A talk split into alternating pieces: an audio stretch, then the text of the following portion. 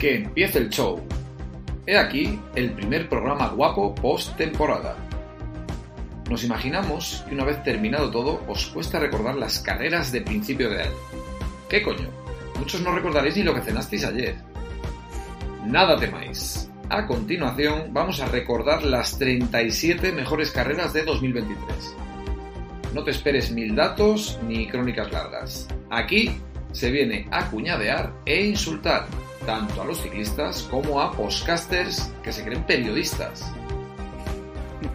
¿Listo para hacer un remember de lo mejor? Pues vamos a engalanarnos con el mono de trabajo. ¡Pa'lante!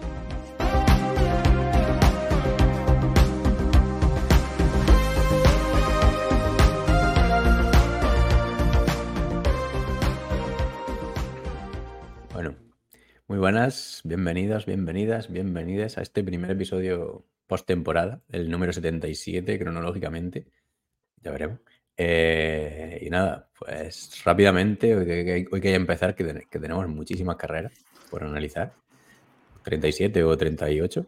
Eh, y por aquí está, bueno, darle like, suscribiros y compartir este podcast entre vuestra abuela.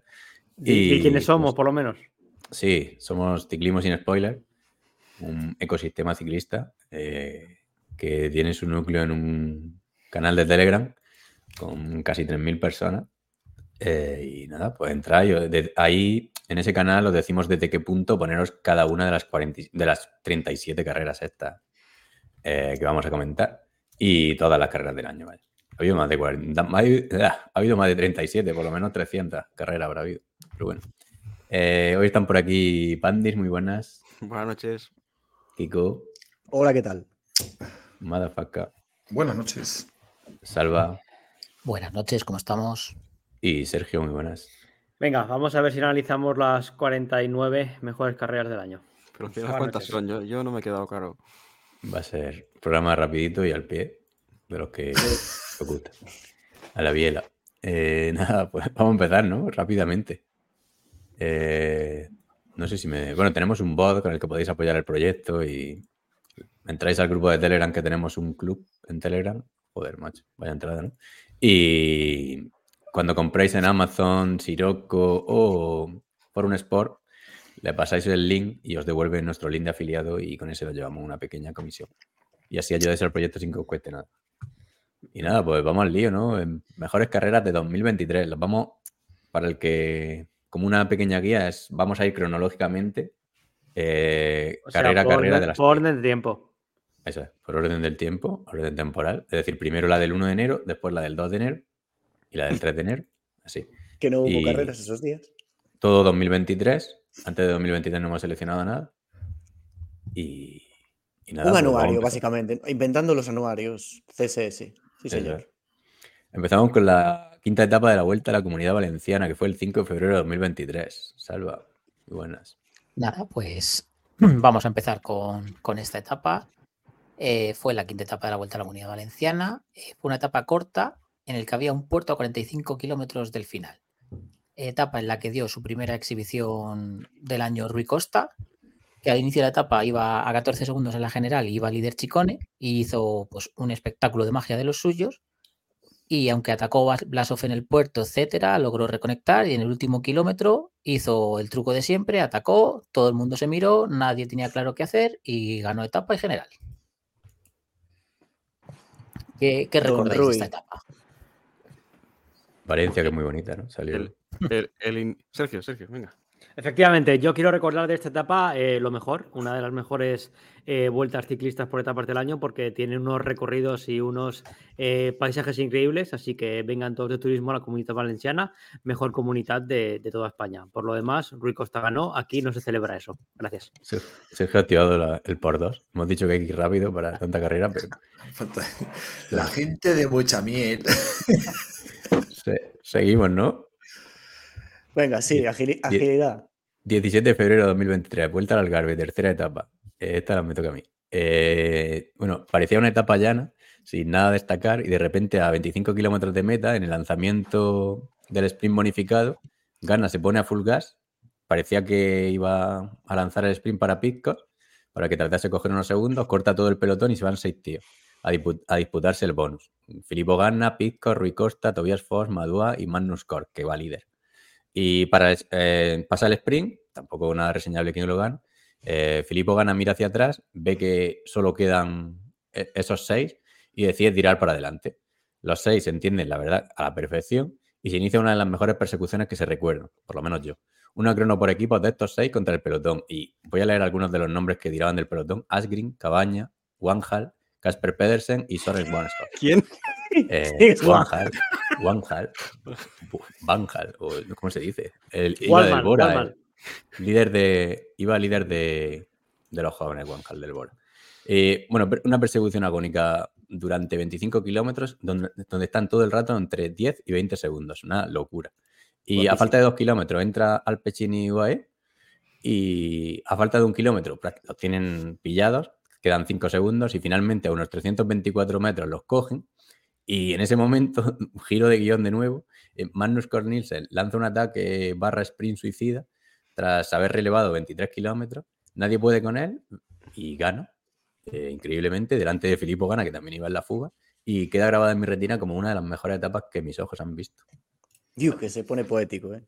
Sí, sí. Además es que era totalmente inesperada, ¿no?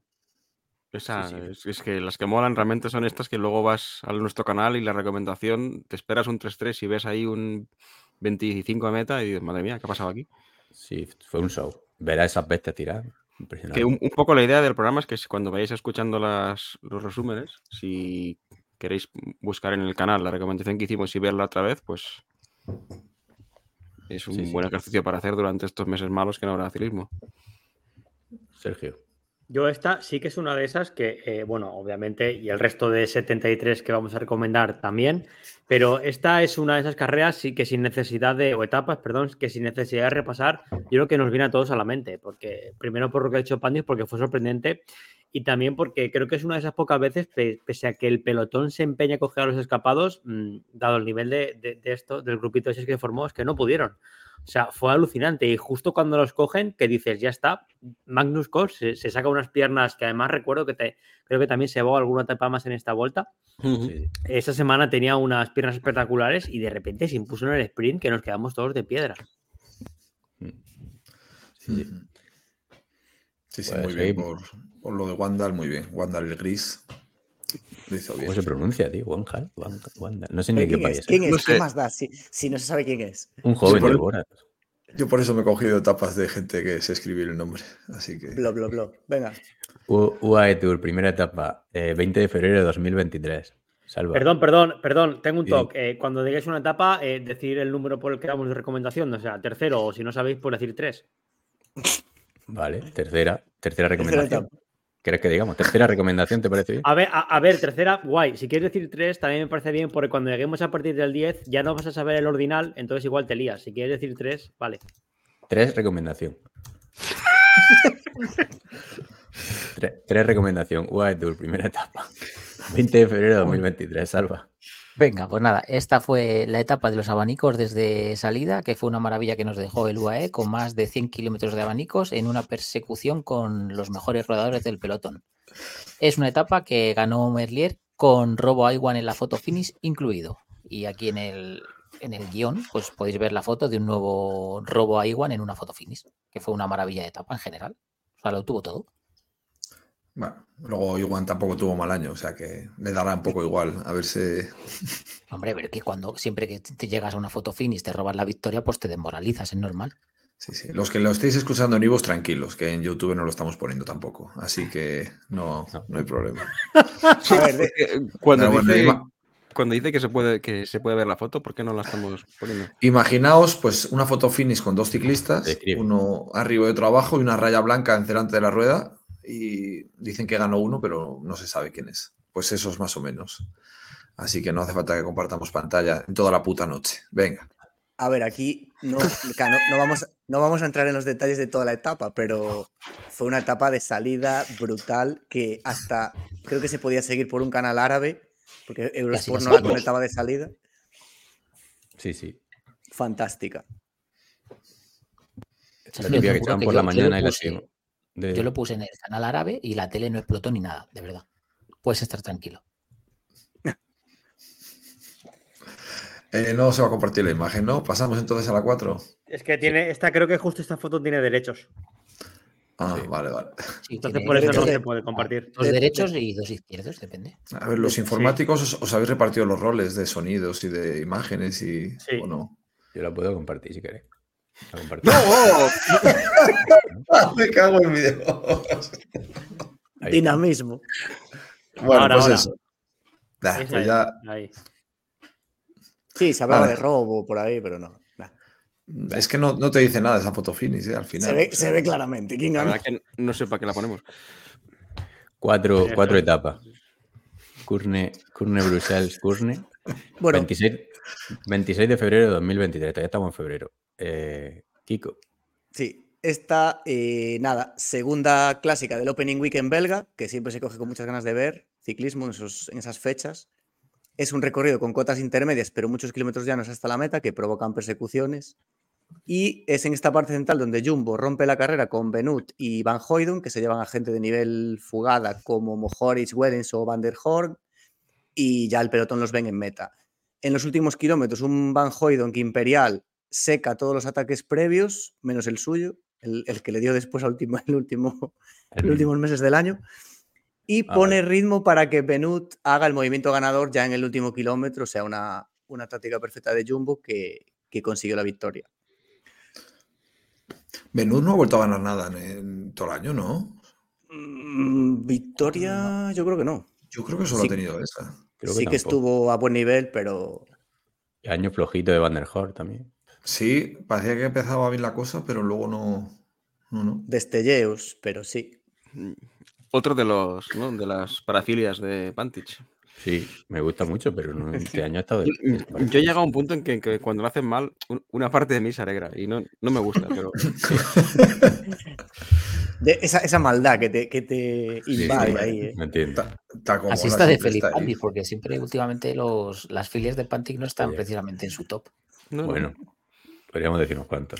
Bueno, este año hemos cambiado a Taco por Gili, así que, bueno, Sí. gente, gente siempre en fuga y que demás. Muy bien, muy, muy bonita para ver. También nos la Sí, sí. recomendamos. Por eso está en esta clasificación de las siete mejores. Venga. Dejamos febrero, entramos en marzo con la cinco etapa Strade Bianche Donne. Salva. Nada, pues vamos con la primera carrera femenina en la Estrade, en la que a 40 kilómetros se va Faulner, luego a 17 ataca Bolerín por detrás, a la que luego se une Kopecky, y esta hay que recordar que es la etapa de la discordia entre Bolerín y Kopecky, en la que hubo mucha polémica en el final, ya que hubo un ajustado sprint entre ambas y no se sabe si ese de Wars actuó bien y les dejó pelear la etapa o si hubo cuchillazo entre compañeras. Nunca se sabrá. No lo supimos de aquella y no lo sabemos. Y no lo supimos a lo largo del año. ¿eh? Sí, No se sabe, sí. Estando Bolerín de por medio, sabemos quién es la culpable. Así que. Para- y, para, y recordar también de esta etapa, eh, el cerrojazo que le metió Faulner a Bolerín en la subida en Santa Caterina y el caballo loco que apareció por, por la imagen. O sea, por la Y- carretera, perdón, no por la imagen. Y otra curiosidad, a Faulner, pese a quedar tercera, luego la descalificaron, ¿no? Por llevar aquel detector Sí, de... El, Lo el de medidor de deportivo de, glucosa, de- de- Sí, glucosa, correcto. Mm, sí. Que te mide el azúcar que le echa al café. Hoy le he echado tres, cu- tres cucharadas. Te, te mide la glucosa en directo, que se supone que no se puede. Lo puedes usar en entrenos, pero no en carrera. Pero bueno, La imagen del, del caballo realmente es la hostia, ¿eh? O sea, sí, sí. El caballo y la yegua. Bueno, bueno. lo vamos a dejar aquí. Venga, sigue. Mm, Kiko, Kiko, que te nublas y llevamos 14 minutos. Y aún no es la que te gusta, no es la que te gusta aún. va. Ya vendrá. En el 98 había otro tipo de caballo en el pelotón. Bueno, Sí, Eh, no, a- ahora no. Estrade. Seguimos con Estrade Bianche, esta vez la masculina, 4 de marzo de 2023. También toca Se, viene. Eh, no, seis líneas, Cortito, quizá ¿eh? la más corta. La exhibición de la bestia Don Thomas Pitcock, que atacó a 51 kilómetros. Se fue con Bayol y Betior, a los que deja rápido en la, a los que deja rápido en la bajada del tramo de este rato. De ahí a meta, exhibición en solitario. Ni Mathieu Van Der Poel puede con él. Las últimas cotas lo llegan a tener a 14 segundos. Un grupo con Rui Costa, Benot, Madua, Walter, Mojoric, pero Pitcock, que había guardado algo en las cotas, pues vuelve a dar gas y, y se va. Ya está. A ver, aquí Vanderpool eh, ni pude con él. Vamos a ver, básicamente Vanderpool fue a esta carrera de paseo. Estaba en Bueno, Starlist, pero lo, desde lo luego. da todo, ¿eh? Yo he estado viendo el Lo, resumen. lo da ahora. todo a ciento y pico de meta y no puede. O sea, quedas descartadísimo. Lo- Pero bueno. Es un mano a mano entre Pitcock y Vanderpool que acaba ganando Pitcock. Sergio, Sergio. Hombre, eh, quiero decir, no vamos a negar que, que Pitcock eh, en esta carrera lo hizo muy bien, que la bajada que hizo fue espectacular y se impuso buena lead al resto de, de ciclistas. Pero también es un poco triste que a un señor que se le presupone un cierto nivel, el 4 de marzo decida empezar y acabar su temporada. Porque desde marzo este señor creo que sí que decidió ir a los Juegos Olímpicos, que fueron una serie de paralíticos y luego Vanderpool, que decidió caerse hora. en la primera vuelta. Pero eh, más allá de eso, en marzo acabó. O sea que muy bien por esta victoria de Pitcock, la podéis ver y así pues lo recordáis en lo único que han hecho en 2023. Ha hecho una declaración ahora que en 2024 quiere ir a. que va a competir en las tres. Que no se va a centrar en Mm. ciclismo tampoco y que va a competir en las tres competiciones y Claro. que quiere ir a los Juegos Olímpicos. Sí. muy Que no se va a centrar en ciclismo, que va a hacer Pa- paracaidismo, que va a hacer. Mountain bike, Sí. Mountain bike, ciclocross, que Sergio lo conoce bien, y sí. Balconi. Y balcón, Bueno. sí. Yo Bueno. también me gustaría de- declarar, ahora que me hice el espacio, que era en 2024, me voy a centrar en ser pivot de la NBA, a ver si me sale bien la cosa. Gracias. Oye, yo, yo creo que Pitcock no puede hacer balconing, ¿no? Porque no puede subir la valla, yo creo que no llega. Sí, bo- bajito, Bueno, ¿eh? si lo, si lo suben con poleas, pero tampoco te metas con los bajitos, salva, porque puedo empezar contigo. Y yo, Bueno, Sergio, sí que te aconsejaría más que, el, más que el básquet, el béisbol, que por lo que vimos se te daba bien, ¿no? En aquello. En aquel No, a, mí equipo por lo que, a mí por lo que sea, con gente tan... Da igual, pasa a la siguiente. 12 de marzo de 2023, 7 etapas, París-Niza, octava etapa. Salva. Joder. Claro, octava etapa de la sabéis, París-Niza. en el reparto os habéis puesto desde el principio. No entramos en escena aquí, gente, hasta que. Es que, Bueno, como, como lo habéis cogido, como. Venga, ¿Qué habéis eh, aquí? empezamos. Esta es eh, la última etapa o penúltima de la París-Niza, eh, que fue una exhibición de Pogacar en la que certifica su victoria con un gran ataque de 18 kilómetros de meta en el Col de Ed sobre Vingegaard y Godú. Que le mete, vamos, mete ahí un hachazo y el vinagre no le puede seguir. Sí, aquí, o sea, Mm. tenía la carrera ganada y el tío aún así eh, fue por la exhibición. Se estuvo gustando toda la semana allí en París-Niza. Me acuerdo que había peleado bonificaciones, atacado, no sé qué. O sea, Ante- antes del Col de ese, eh, sprint en, en- en- para Sí. una bonificación de un sprint. sí, sí, es que es un. O de-. Ridículo. esa semana se gustó mucho. No fue esta etapa exactamente, pero fue, es la carrera en la aquella que hay la tip- la- el mítico vídeo que le sonríe a la cámara, ¿no? Sí. Que eso, No. que eso luego, pues no, no envejeció tan bien, ¿no? Viendo el tour, pero en aquel momento. Aquí nos engañó. Sí, sí. Sí, bueno, engañó a nadie. Pero No sé. Ya está. A mí Aquí, sí.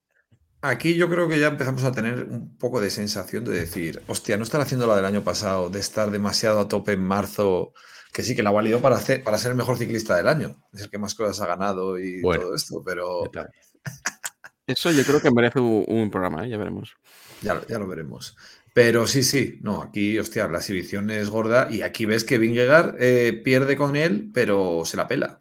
Porque él- yo creo que él tiene su calendario hecho en la cabeza y se la bufa que le ganan en marzo. Y, y Cosa que también la para, analizar el extraño caso de David Gudú, Mm. que estaba aquí lo hizo bien. muy, muy fuerte casi al nivel de estos dos y luego ha desaparecido de la faz de la Tierra. Como para lo Cual más. n- nos alegramos profundamente. Sí, sí, sí. Pero bueno. Bueno, Bueno, un gabacho dieci- menos. 16 de marzo de 2023, el Gran Premio de The Night. Pandis. Pues bueno, una clásica de un día así francesa, que era como una, bueno, estilo Roubaix, un poco más corta y, y menos dura, pero bueno, estuvo muy bien. Eh, lo mejor de la carrera fue que un francés se, salió de la carretera y se metió en un montón de estiércol. Y esto siempre celebramos, que un cabacho se coma mierda. Y nada, luego eh, fue, un, fue un carrerón, la verdad. Eh, Molano ganó un sprint reducido, pero no fue para nada una carrera aburrida, con una preciosa persecución en los kilómetros finales y un gran trabajo de su compañero de equipo, Mikel Bierk, secando ataques y tirando a saco para que el pelotón no los cogiera. Y a mí, como al menos, me sorprendió que Molano pudiese rendir en una carrera así, que no sé si puede hacer que en el futuro se plantee este tipo de carreras o fue un flor de un día, no sé.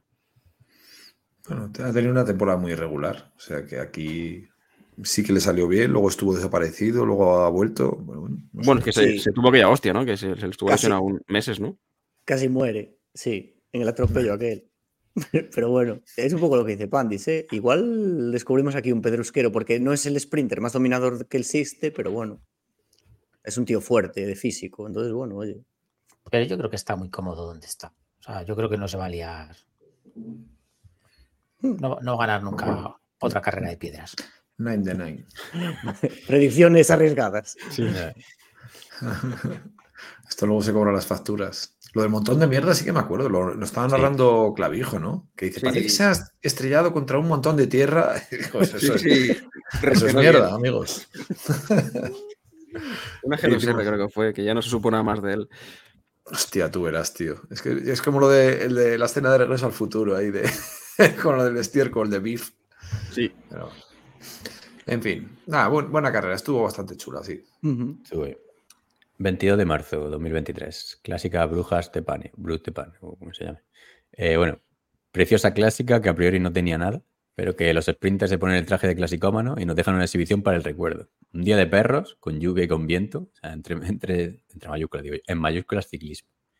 A 62 kilómetros, Philipsen en primera persona se pone a tirar y selecciona todo. Se va con Jacobsen, Ballerini, Lampard, Groenewegen, Ackermann, Molano, Demare, Teuns, Koig y Frison. Curioso corte, lleno de sprinter. Se van y se juegan la carrera entre estos, porque nadie los sigue. A 16,3 kilómetros, otra vez Jasper Philipsen, o sea, rompe todo y se va con Lampard, Koig y Frison. Se la juegan estos cuatro al sprint, tras entenderse bastante bien. Y sorprendentemente, porque van al matadero con Philipsen. Y evidentemente al sprint, porque gana Philipsen con facilidad. Aquí ya Philipsen ha nacido un pedazo de, pedazo de clasicómano. Y poco más. No, no solo eso, que efectivamente tiene razón en lo de Philipsen, sino que fijaos cómo estaba en este punto de la temporada haciendo este tipo de exhibiciones y, luego como posteriormente también estu- estuvo ahí en la Rube, como veremos.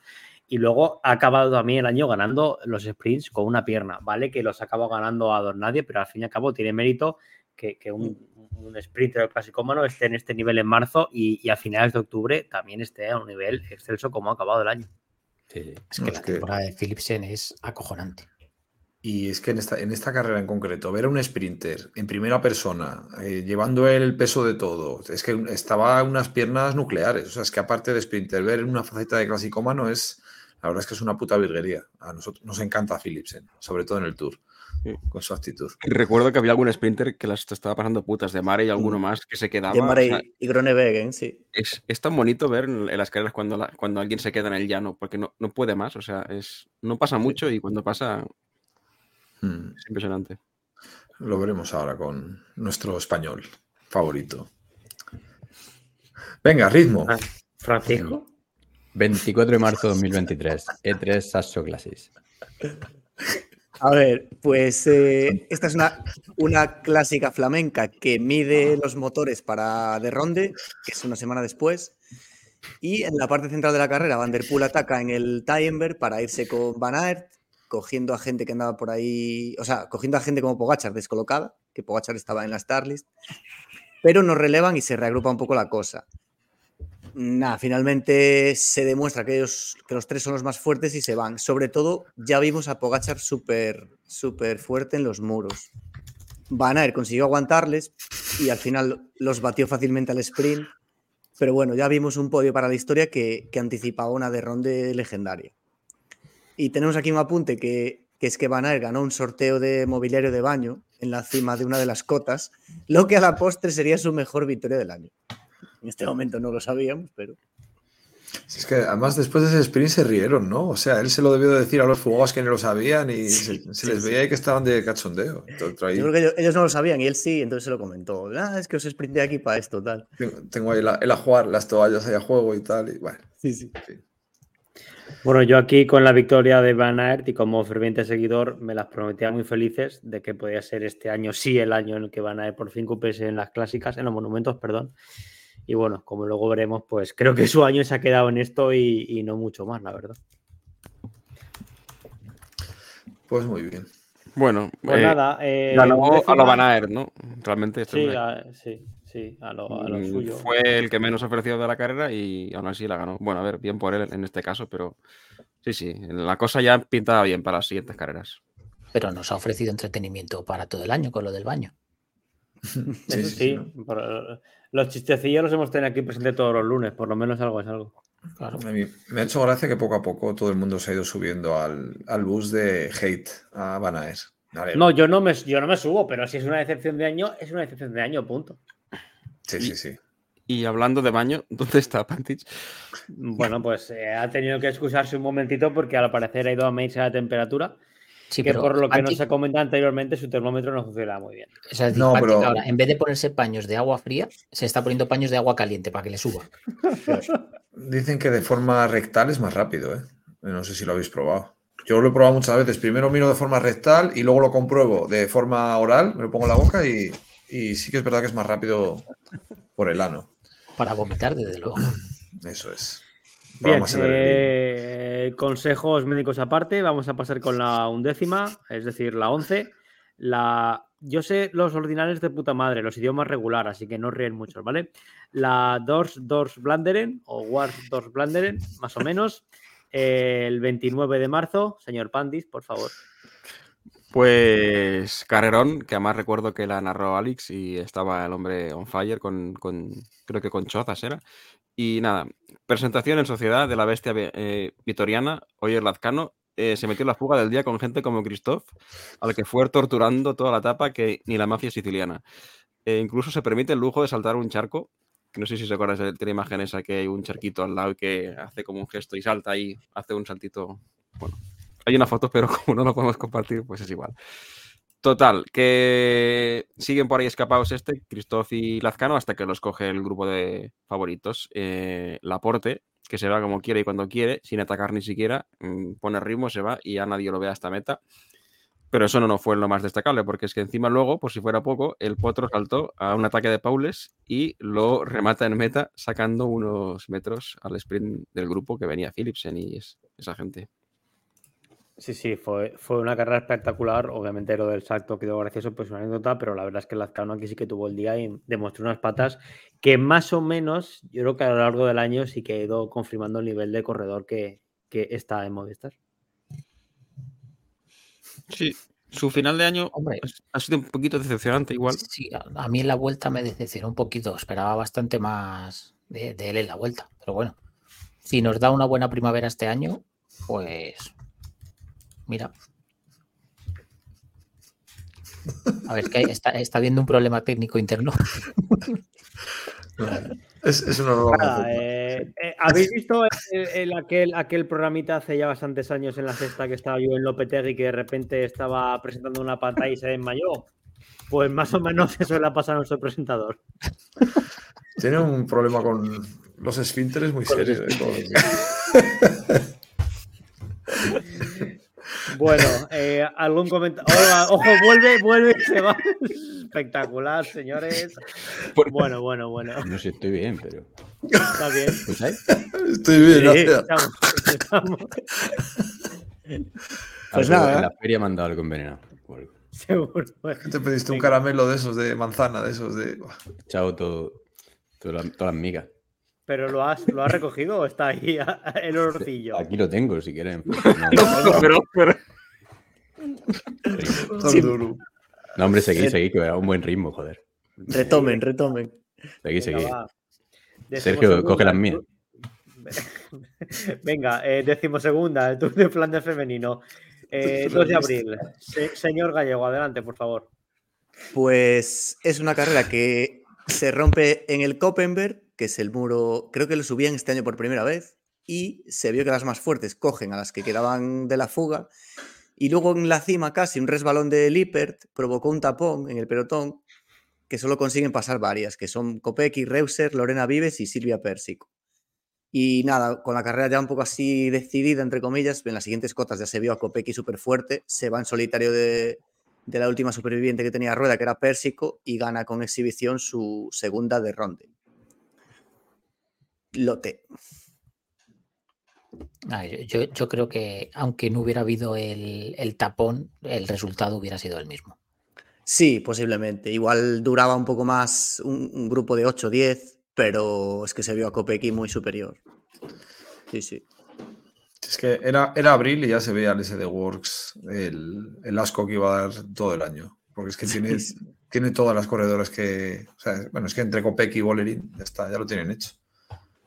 Si no es Pero- Reuser y si no es Vives, es que este año, así como años anteriores, el ciclismo femenino a mí me había estado gustando mucho. Este, no por culpa del deporte en sí, sino por culpa de la superioridad tan abismal de ese Works, me ha aburrido bastante en algunas ocasiones. Yo todo mi hate este año lo voy a centrar en, en ese The Wars, en la próxima temporada. Pues ya tenéis eh, tú y ¿no? Eh, Saúl algo en común, ¿no? Sí, Hostia, ya encima este año que flojeaba ya Van Bleuten, ya la pobre lo ha pasado mal, nuestro querido Saúl. sí. Bueno, en Bueno, Flandes venga. Machos, ¿qué, ¿qué pasó? Eh, decimo, por favor, decimotercera, ¿vale? Eh, Vamos a decir ¿no- un puedes decir De- 13 etapa, que es que me gustaba mucho. Ah, pues sí, bueno, lo digo para la gente con y sin estudios, ¿vale? Eh, decimotercera barra 13 etapa, Tour de Flandes, en este caso obviamente masculina, 2 de abril, señor Kiko. XXIII, para los Pues- que viven en Roma. El 2 de abril llegó la Ah, no, gran es, misa. es X y... XX, yo, yo estaba pensando Yo si es que quería eres la- la- subnormal o que yo no te... Es que la 23 la he hecho yo, joder, y no. Bueno, venga. El 2 de abril, eso, llegó la, la gran misa flamenca. Segundo monumento del año que se rompió a unos ciento y pico de meta. ¿Os acordáis que hubo una caída provocada por aquel subnormal del Bahrein que hizo allí el paripé Ah, saltando a la cuneta y, y que lo sancionaron, de hecho, meses después. Dejó algunas bajas eh, de outsiders, principalmente. Y luego el momento clave fue el segundo paso por el Quaremont a unos 50 y pico de meta, donde Pogachar ya atacó y cogió un poco en fuera de juego a Van Aert y Van Der Poel, que eh, al final consiguieron remar para contactar. En el Koppenberg ya se van los tres que se ven como que son los más fuertes, persiguen a Pedersen, que estaba por delante, os acordáis que había atacado un poco anticipándose, y hay por ahí gente intercalada, pero bueno, ya se ve que es, a priori se la van a jugar ellos tres. En el Kruisberg, que es un punto así extraño para atacar, Van Der Poel provoca el movimiento decisivo, se va con Pogachar, Van Aert ahí dice basta, y ya se van los dos, y en el último paso por el low de Quaremont, Pogachar lo destroza, lo deja sentado, a ver, no le saca muchísima distancia, pero bueno, ya se, se ve que es el más fuerte, adelanta a Pedersen con una facilidad pasmosa y consigue aguantar delante el paso del Paterberg para ganar en solitario su primer Flandes en su segunda participación. Una de las mejores carreras del año, ponemos aquí. Sí, sí, sí, sí, sí. Brutal. Sergio, que le veo. Sí, Luis sin lugar a dudas, es que... eh, ah, vale, perdona, Se- Sergio, Consuela de la Roja, comente. Cru- Kruisberg jugaba en el Barça, ¿no? Eh, ya, venga, Sergio. Ah. Gracias Y por el hijo quitarme de la palabra para, para eso, estupendo. Nada, que eh, fue brutal, brutal, brutal el ataque de Pogachar, donde dejó a Van Der Poel, se- bueno, ya van a ir todavía porque estaban todavía juntos los tres, eh, los dejó tirados yendo sentados. O sea, fue jodidamente alucinante y desde luego, Kiko, lo que has dicho para mí, una, bueno, lo que has dicho porque te lo han puesto, porque ya veo que tú y Pogachar tampoco traguéis mucho, no te rías. Oye, que esto lo Pues, escribí desde- yo, ¿eh? Bueno, pues te habrán obligado. Sin duda, uno de los mejores días de ciclismo del año. Si alguien no lo ha visto o no lo recuerda bien, que le pegue un vistazo porque fue brutal. Que eh, para mí, esto es uno de los motivos por lo que yo os digo que Pogachar es para mí el mejor ciclista de este año y uno de los ciclistas de la historia por este tipo de días. Sí, va- vamos jodiéndonos el, el siguiente Re- reservemos este debate para otro programa. Es- eso es. Esto me ha hecho recordar que qui- quizás ha sido el mejor monumento del año y que por algún motivo no hemos puesto San Remo en el resumen. No sé por qué. Pero. Pero estamos a tiempo de improvisar sobre el camino. ya, pero se supone que es antes, pero bueno, tampoco nos detiene nada, ¿no? En ponerlo luego en, en octubre. Ojo que somos unos paniquitas, ¿eh? Hemos puesto Gran Premio de Dine- de Nain y no hemos puesto San Remo, ¿eh? Cuidado. Bueno, no os, no os preocupéis, ahora hacemos magia con la edición. Pero que tampoco hace falta, o sea, preparación San Remo, ataque de tal, sacada de polla. Pues es- te lo hago ahora mismo yo si queréis. Joder, esa, Adelante. esa- Vale, va- espera, espera, espera, vamos allá, vamos allá. Decimotercera coma cinco, San Remo, eh, de, de marzo de 2023, Madafaka. Eh, No, hombre, no. Llegan, no, llegan al hombre, podio. que alguien me lo escriba. Pogacar, Pogacar lo volvió a intentar mil veces, Van Der Poel se sacó la polla y ganó. Es que es así, o sea, hay que ver. Estamos diciendo lo mejor, no la crónica. La crónica que se descargue en el programa correspondiente. Pero vamos, San Remo de este año también, muy guapa. Pero San Remo, ¿cómo lo, ¿qué te pones a describir una etapa de casi 300 kilómetros que solo molan los últimos seis? Pues es que ya está. Joder, tío, no, así no se puede. Un poco en la línea de las Sanremos de siempre, pero sí, un ataque brutal de Van Der Poel y, y entra en solitario. Pero el ataque prácticamente en la cima, ¿eh? hay que recordar. Sí, Claro, sí, sí, sí, pero aprovechando los últimos metros, como, eh, joder, como se ha hecho otras veces también. Como Claro, Jori cuando- fue así. Cuando van asfixiados, el, el que guarda un pelín en- durante la subida al pollo es cuando hace la diferencia. Con coronar a cinco, con 5 segundos, si eres buen bajador, la tienes. Do- Sí, 2,8 ponía en el guion. Sergio. Pues mira, Eh, Estoy de acuerdo y no estoy de acuerdo, porque no es solo atacar cuando quedan eh, Bueno, 100 metros, hay que 150 metros, pedalear, es ¿eh? luego además el tener las patas para luego en el Bueno. ascenso acabar de pedalear y ahí te ven. consolidar tu ventaja. No es únicamente atacar y ya, eh, me desentiendo. O sea, sí, pero que, que ya siempre en- se miran los perseguidores y eh, Sí, al sí, fin y al cabo el que va adelante tiene algo de ventaja. No, pero los que persiguen, por ejemplo, bajando, no se andan con hostia. Siempre son gente que baja. Y, Hmm. O sea, que, tela. y ojo, que Pogachar iba sin tija telescópica, ¿eh? Y aún así lo hizo, lo hizo muy bien. Y el, el estreno así de clásica, digamos, de eh, Filippo Gana, ¿no? También. Sí. Que, Mm. que- Sí, que creo segundo, si no recuerdo mal. Sorprendentemente estaba con Van Aert y Pogacar en la, en los, estaban los cuatro, ¿no? O sea, los tres de la primavera y, y gana de invitado. Sí, Sí, sí. eso fue de mis pocos aciertos que he tenido en mi vida, en una previa, que dije, ojo con gana. ¡Eh! Y es la única que acerta en mi puta vida, tampoco me las doy de... Pero bueno. Pasamos a la siguiente para no perder el ritmo. Venga, Venga, decimocuarta, Itzulia Basque Country. Eh, sexta etapa, eh, 8 de abril. Ah, Me coño. pero, si Vale, quieres, vale, si que no. la leo yo. No, perdón, no, no te preocupes, madre yo que mía, todavía, to- todavía sale en castellano. Me, me a al disculpar que en euskera no, no me sale, perdón, perdón. Que Pantic, pues por lo que sea, no está indispuesto ahora mismo. Última etapa de la Vuelta de País Vasco, etapa reina. Lle- Llegan Jonas Vingegaard y Mikel Landa separados por 13 segundos a jugarse la carrera. A falta de 70, la subida a Kravelin.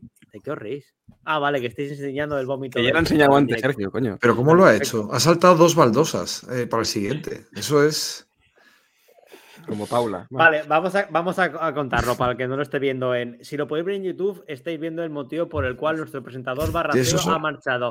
Y es que no.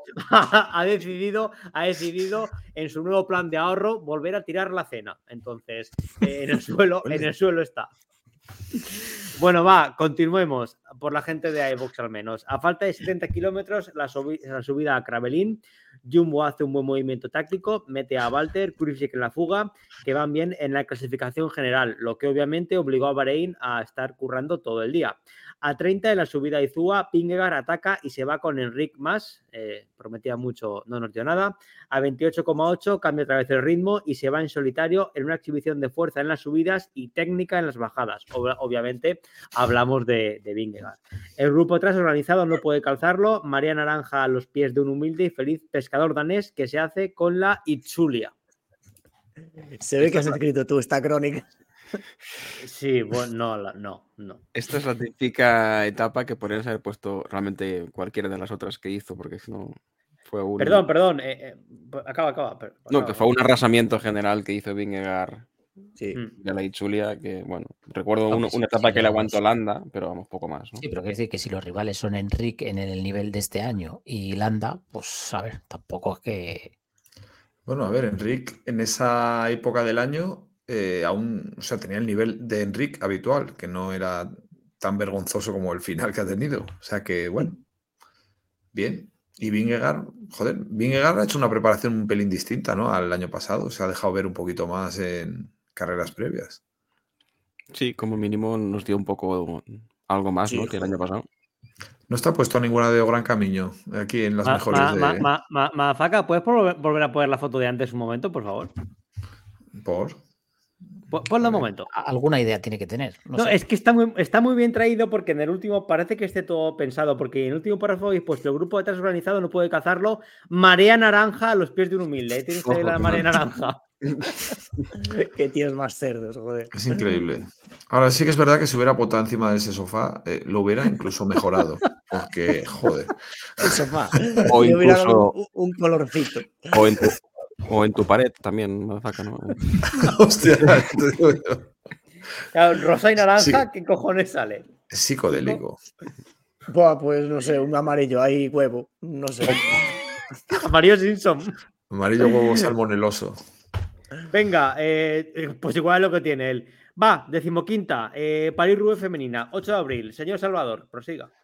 Pues nada, eh, aquí nada más iniciar la Paris-Roubaix, a los 20 minutitos de comenzar la etapa, se forma una fuga que finalmente se forma en dos tandas, es decir, atacan primero unas ciclistas, luego otras que luego se unen para hacer un total de 18 y les dejan una barbaridad de tiempo, que hasta 6 minutos llegan a tener y a falta de 52 kilómetros fue cuando el pelotón decide ponerse a trabajar, pero ya es un poco tarde y hay que tener en cuenta que cuando se ponen a trabajar, entrar en los tramos de adoquines, pues hay multitud de caídas, dejando el grupo muy reducido. Y este grupo no, logra finalmente cazar a la fuga, aunque llegan a estar a 10 segundos a falta de 7 kilómetros a meta de las fugadas. Pero lo típico de yo no cierro el último hueco, yo tampoco, yo tampoco, te miro, tú me miras, al final nadie hace nada. Y finalmente, sorpresa y victoria para Alison Jackson. Segunda, Katia Ragusa. Y tercera, M. Trujen, que no sé ni quién es. Y a destacar, pues el bailecito final de Alison Jackson, que nos hizo estar en su barco desde ese día. Sí, Por, sí, sí. por no saber, no sabíamos ni que era Alison Jackson en ese momento, yo creo, ¿eh? Sí, ya ves que tampoco. eh, pero después de eso dices, va, para adelante, qué hostias. O sea, que, que bien. La tía es súper. Yo la sigo en Instagram porque no tengo TikTok, soy un polla vieja. Y es súper graciosa. Es que mola, pues, la tía ahí, bien. Victoria Random no ha vuelto a hacer nada en todo el puto año, pero la, que, la queremos mucho. Yo creo que a, pa- a partir de ahí todas la conocimos y todas la seguimos en Instagram porque hace unos bailes y, y- y sin- sinceramente no tiene sentido el ridículo, con lo cual perfectamente si supiese hablar español o nosotros inglés, podría estar aquí presentando esto si quisiera. Es canadiense, algo de francés sabrá, ¿no? No sé, Sí, por, dónde- no sé por dónde vas. No, no, no, no. pero ahora que lo dices. Pues, pues posiblemente por lo que ha dicho para un callejón oscuro. Pues nada, si sabe, Canadá, Bueno, francés, desde Italia, entonces- Grecia. Sí, Sí, sí. desde entonces bancamos a Alison Jackson y, Sí. bueno, en fin, toda la gente que la criticaba por celebrarlo así, que se jodan. Pues, Pues sí. sí. Muy Y bien lo siguiente que tiene que. Es canadiense, ¿no? O sea que lo siguiente que me gustaría verla bailar sería el Toronto entero. Pero bueno, venga. Venga, ese es el nivel de chistes. Un tío potando, otro aquí que se crea arévalo, en fin. Decimos. Me lo han puesto en un comentario ya. ¡Oh, hostia, que ha vuelto! La, la reaparición. Venga, Está- Jedi, ¿qué está- pasa? Está, ¿Estás? está Sí, pálido el hombre. Sí, Estoy perfecto. bien. Está igual, está igual que antes. Porque está durmiendo ahora. Y ahora está cenando el tío. Un yogur, ¿es bueno? Que no, Es va- bu- va es por buenísimo, eso- es buenísimo, A ver, uno natural sí, con azúcar de caña lo mismo, ¿no? Él va por un segundo ¿no? intento. No, ¿Qué te cómete. Ah, ese es bueno. Cómete el yogur y cuando acabes, un poquito de limón recién exprimido y te lo bebes directamente. Mano de Le va a activar ahí la, la microbiota de puta Ahí, madre. ahí sí, está. sí. Madre. Bueno, Ahora todo el mundo entiende nutrición. Ahora, yo estoy pensando en vuestra puta vida. Venga. en el usuario o oyente que nos escuche por primera vez porque va a escuchar las mejores carreras y vea esto y dice, madre. Sí, Si no dan el Hombre, premio lo- yo no lo entiendo. lo que estaba pensando es: si en la decimotercera un señor se va porque está vomitando, cuando llegue a la cuadrigésimo, esto va a ser la hostia. No, pero no, no suele ser lo común. Yo, me- yo me he tirado ya dos pedos, pero muteo siempre. O sea que, Me encanta bueno. porque Sergio ya, ya está con el bolígrafo. Yo he salido No, de director de no, no, pero como que bolígrafo, no tengo Director de bolígrafo. orquesta. Bueno, pasamos a París-Roubaix, si os parece. Venga, eh, decimos esta, París Rubé, eh, 9 de abril. Ah, por eso querías pasar, porque esta toca a ti, procede. Joder, es que habéis hecho todo desde el principio, pero bueno, me cojo una guapa. Bueno, eh, una puta virguería de carrera en este caso, la Paris-Roubaix. Eh, de, de hecho, nosotros hicimos incluso opción de con mucho tiempo y flash en el canal. Pues fue cabezonería mía, pero vamos, que fue la puta hostia. Es una carrera para verla desde la neutralizada. Eh, antes del Arenberg, eh, Van Aert movió el avispero y se formó el grupo de ilustres típico por delante, con los nombres más importantes. Van der Poel en esa carrera metió más hostias que Chuck Norris en Walker de Texas y también destacar que Degenkolb parecía que iba a luchar por la victoria junto a estos peces gordos, pero si os acordáis en la parte final una maniobra evasiva eh, un poco extraña chocó contra Van der Poel yéndose al suelo el alemán. En ese momento el amueblador de baños intenta irse, pero ese día pilló a Mateo con los cojones más gordos de lo habitual y de hecho le soltó a 15 de meta. Con posterioridad a la carrera, Van Aert se inventó que había pinchado. De hecho, incluso paró para hacer el paripé, como cambiaba la rueda y tal. Pero bueno, viendo su final de año, pocos le creerían a día de hoy. Lo más cojonudo es que le pilló Philipsen, el cual también se le cepilló en, la, en el sprint final. Y bueno, fiesta de Alpechín, paja de sangre. ¿Cómo que lo pilló? Philipsen le pilló a Van Aert. Se, se lo, pi- lo Ah, pilló Van y, Aert, le- sí. y se lo, y se lo cepilló en el sprint. Y se lo cepilló en el Ah, sprint. vale. que Bueno, de hecho, de además, Van der Poel frenó un poquito para que se viera cuando que ganaba que Van Aert venía por detrás. Una de las Es imágenes del año es esa, es Van der Poel celebrando en Roubaix con, con Van Aert detrás, pero con vuelta perdida. Sí. O sea, lo dobló, en Roubaix lo dobló. Sergio, fre- frene a estos haters de Van Aert, por favor. No, pero si da igual. Lo que habéis dicho que, lo que habéis dicho que van si inventó que pinchó. Pues bueno, lo, lo- lo que, lo que- lo que queráis. Bueno, sí, Es pero- Eh, provocador este. ¿Quién nos ha inventado que ha pinchado, no? Eh, Pues, normal. Un poco de dramatismo siempre, un poquito de salsa, joder. Eh, di- dicho lo cual, pues obviamente aquí creo que, que Van Aert no hizo el ridículo, simplemente que, eh, que Van der Poel tuvo un día excelso y que lo de Philipsen lo que habíamos comentado antes en la, en la clásica belga anterior, que es el año de- del nacimiento de Philipsen clasicómano. Entonces, una carrera realmente muy entretenida.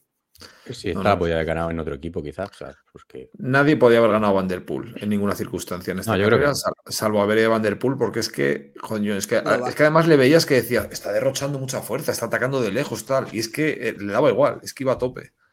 Pero Van. Aert en esta sí que estaba, sí, Sí. que estaba fuerte en realidad. ¿eh? No que estaba como pasa- en Flandes, que estaba derrotadísimo. Sí. En esta tuvo varias oportunidades, de hecho. Mm, Sí, pero- Atacó de lejos Jumbo. mm, No fue lo agresivo suficiente, seguramente. Eso es lo que iba pero- a decir. Que si no, bueno. si no compras boletos, no te va a tocar la Claro, sí, sí, está claro. Si no eres más agresivo, luego has pinchado, tienes mala suerte y tenía patas para ganar, claro que tenía, pero no ganas porque es un porque tu mentalidad es una mierda. Bueno, Sí, yo, aquí- yo- actitud. yo- yo- no, no, no, sí, yo aquí estoy de acuerdo, que posiblemente, no sé si hubiese podido ganar, pero desde luego hubiese podido disputar simplemente lo que ya hablamos en su momento en este, en este análisis, que mm, la mentalidad que tiene o, o- o- o- o el sesgo psicológico que tiene cuando ve a Van der Poel, que se, se, se paranoia, se bloquea y no ataca como debería. Y al final pues acaba perdiendo este tipo de carreras. Y los años pasan, cuidado. Sí. Y ya 29, ¿no? 30 Pues, cumplen ahora, eh, creo. 30 ya, bueno, ya es que es un señor Pero En fin. empiezan a tener una edad ya, ¿eh? Una tontería. Sí, sí. Sí, sí. Bueno, pues eh, si no tenéis nada más que apuntar, eh, decimoséptima, eh, el Amstel Gold Race, por favor, Pandis. Pues nada, primera muesca del tríptico ordenero que consigue nuestro querido esloveno, que se propuso ganar las tres y no lo consiguió, pero bueno, esta sí. Sí que es cierto que hubo mucha polémica por posibles ayudas de un coche, según reclamó la conocida cuenta de Twitter del Chava Pix, pero bueno, eh, ¿quién sabe lo que hubiera pasado si no iba del coche? Bueno, sí, sí que se sabe que hubiera ganado, pero bueno, aquí ahí queda para la historia. esa- A ver, no es por vez, pe- pero hay datos, Datos científicos, ¿no? datos científicos donde se ve que cuando entra el coche, Ben Healy, que viene por detrás, le viene comiendo un mucho terreno. A ver, si quieres ahora tienes un minuto para vomitar tus argumentos, si quieres, venga, adelante. No, no, no, ya está, ya, no voy a entrar en eso. otra vez.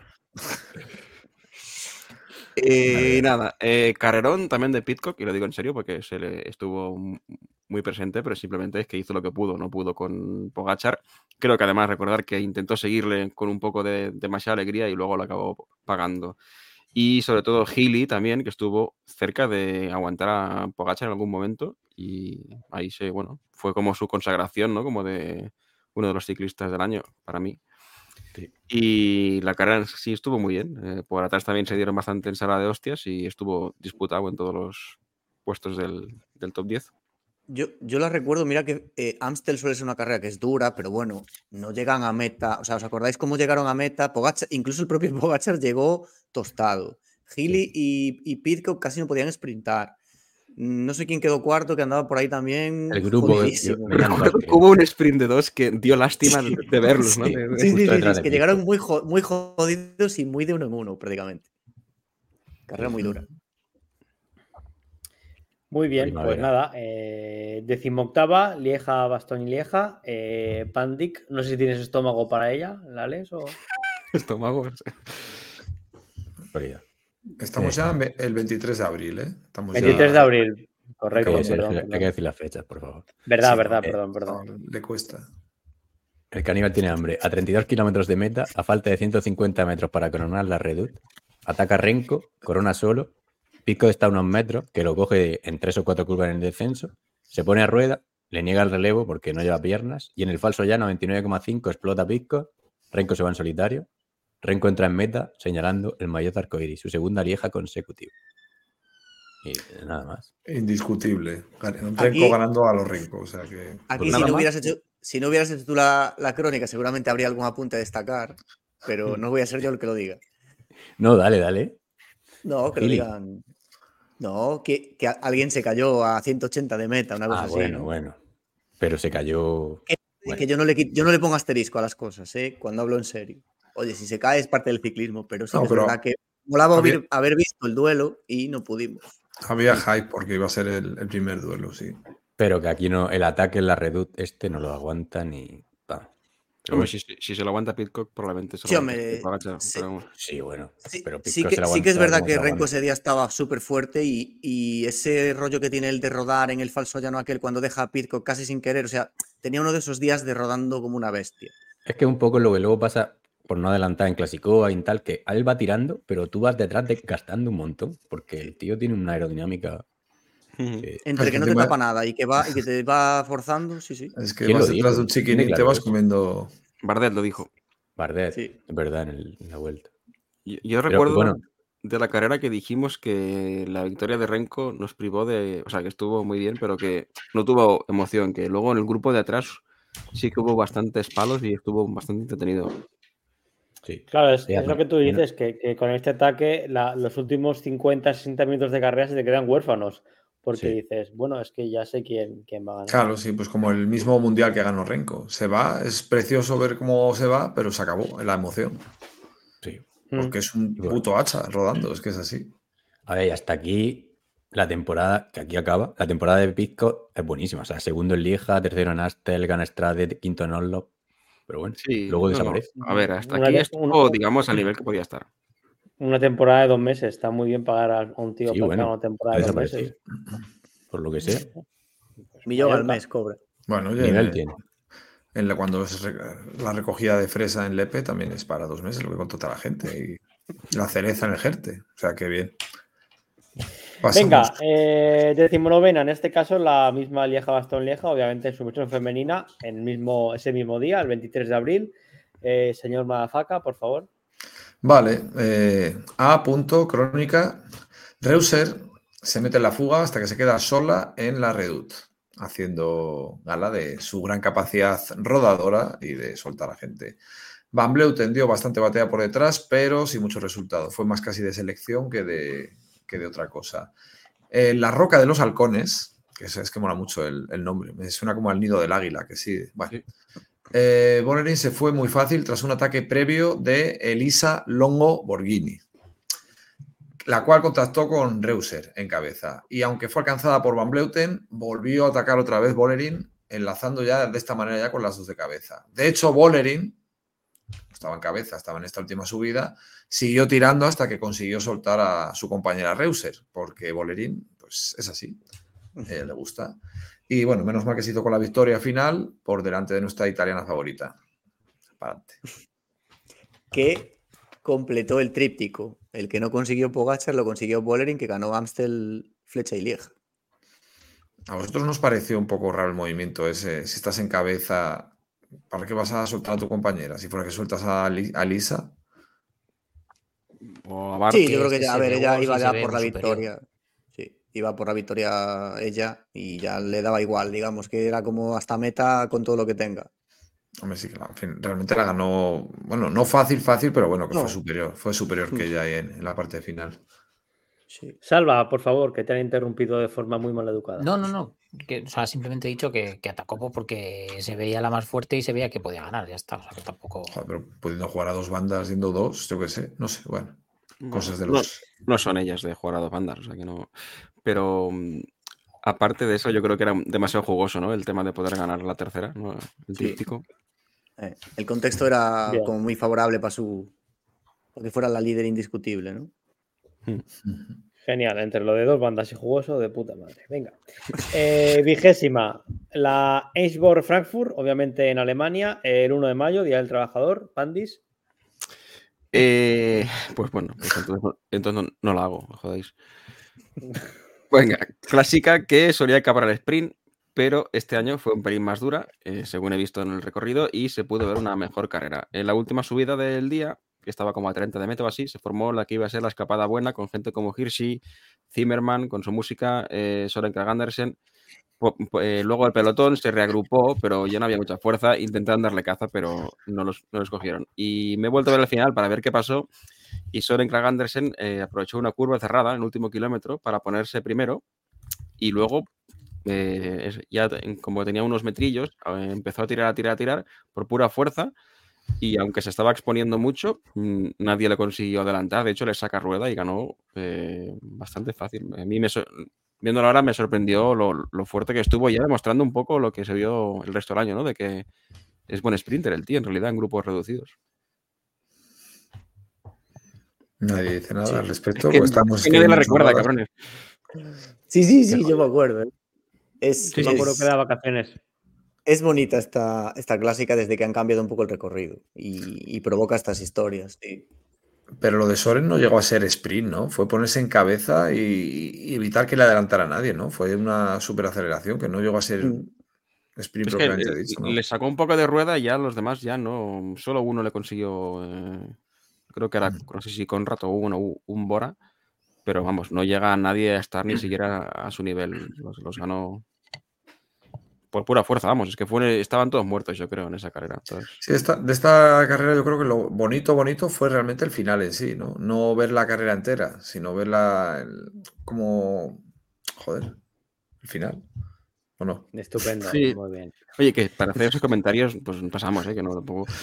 No, pero que a lo Es mejor es una carrera que es un 3-0, pero, pero que, que estuvo chulo ese, ese- ese final de etapa, joder, no sé.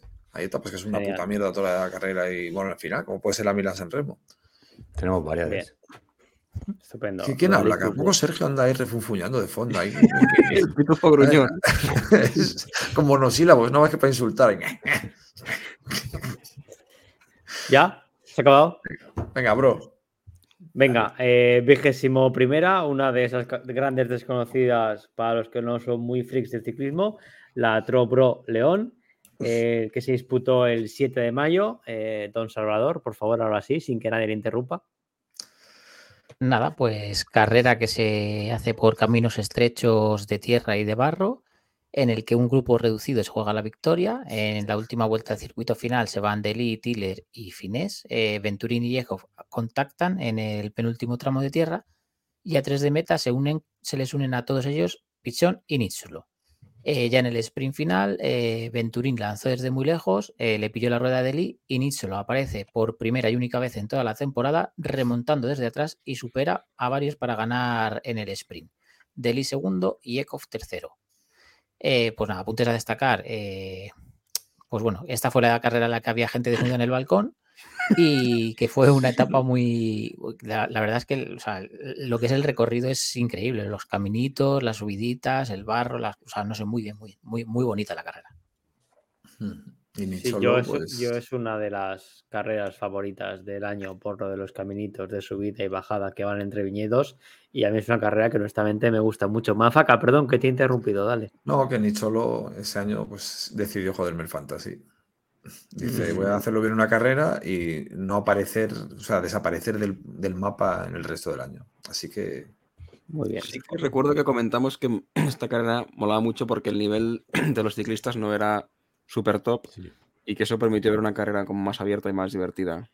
Hombre, en esta carrera nunca lo es. Aquí el, el- el eso es que vienen siempre ciclistas de segunda o tercera fila, que puede ser bueno porque no te, porque no te viene un tío de, primera, de primer nivel que te pueda joder la carrera y dejarla sentenciada. Pero bueno, a veces pues, puede quedar un poquito descafeinada. Y Delhi empezando ahí a, a ponerse, ¿no? Un poco las pilas, pero bueno. Sorprendente que pierda. ¿eh? Es que era del vaquilla todavía ahí. No Bueno, había- eh, vigésimo segunda, eh, la vuelta femenina, en este caso en su sexta etapa, eh, ese mismo día 7 de mayo que tuvimos trabajo. Eh, Manzaca, por favor, dale usted. Venga, vamos con la 22 resumen. Eh, a ver, esta fue la, en la en plena Vuelta a España femenina, fue la famosa meada de Bolerín.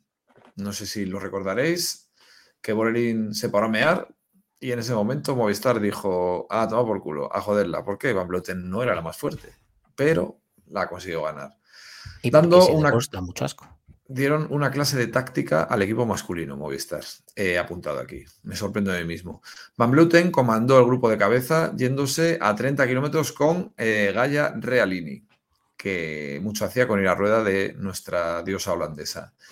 El sprint fue bastante ajustado porque, claro, de, de todo lo que fue tirando Van Vleuten, llegaron al final de la etapa, tirando ya todo el rato, pues llegó un poco tostadilla, pero bueno, que al final eh, hubo fotofini, no os acordáis, que sí, primero le daba la victoria a Van Bleuten, luego a Realini, luego otra vez a Van Sí. Bleuten. Bueno, tal. El community manager poniendo en Twitter cosas que no eran. Sí, sí. Sí. Fan- Y al fantástico. final eso. Bueno, Jorerin llegó a más de un minuto y perdió el rojo. Así que, pues, Jorering me gusta, ¿eh? que se joda. Sí, pero lo de mear es, entre comillas, que se pegó una remada Van Bleuten, brutal.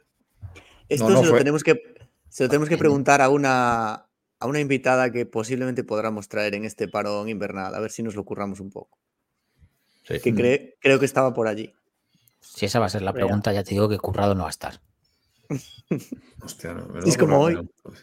Hoy hemos currado como Bueno, cabrones. al final esta etapa, eh, lo bueno que tiene es que un poco fue la, la etapa clave de, de- de la vuelta, ¿no? Entonces, por eso está aquí. No, no, es que fue, fue una pasada porque dices, joder, Van Bleuten, que no es, se supone que no está top este año, pero es que ella sola fue capaz de mantener la, la diferencia con, con un SD Word que se puso a tirar a bloque por detrás y no, no tuvo cojones a, a rebajar. Y no era llana precisamente, ¿eh? que tenía mucho sub y baja. Así que no, no, etapón chulo. Que luego decían, bueno, es que este, ha hecho una guarrada que ha atacado tal. Eh, Movistar, según ellos, tenían marcado ese sitio para atacar. Nos encanta. Venga, eh, veje- veje- Un, segu- un segundo, un segundo, un segundo. un segunda, coma cinco etapa de la vuelta femenina, octava etapa, Lagos, eh, 9 de mayo, Don Kiko.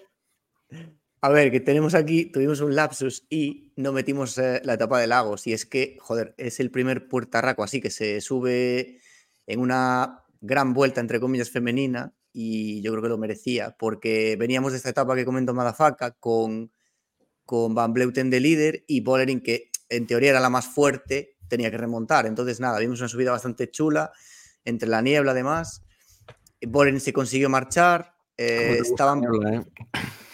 por detrás eh, Van Bleuten remando e intentando, o sea, mantener su distancia, que no sé si eran medio minuto, 40 segundos o por ahí, o sea, tampoco tenía mucho margen y, y al final en, en una subida bastante agónica pues consiguió aguantar.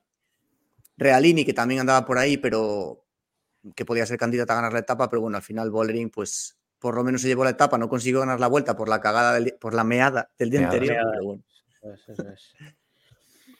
estuvo No, chula la etapa. sí. Mola ver caer a. Bueno, iba a decir ver, ver caer a Goliath, pero bueno, es que Van Bleuten también ha sido, ha sido una tirana el año pasado.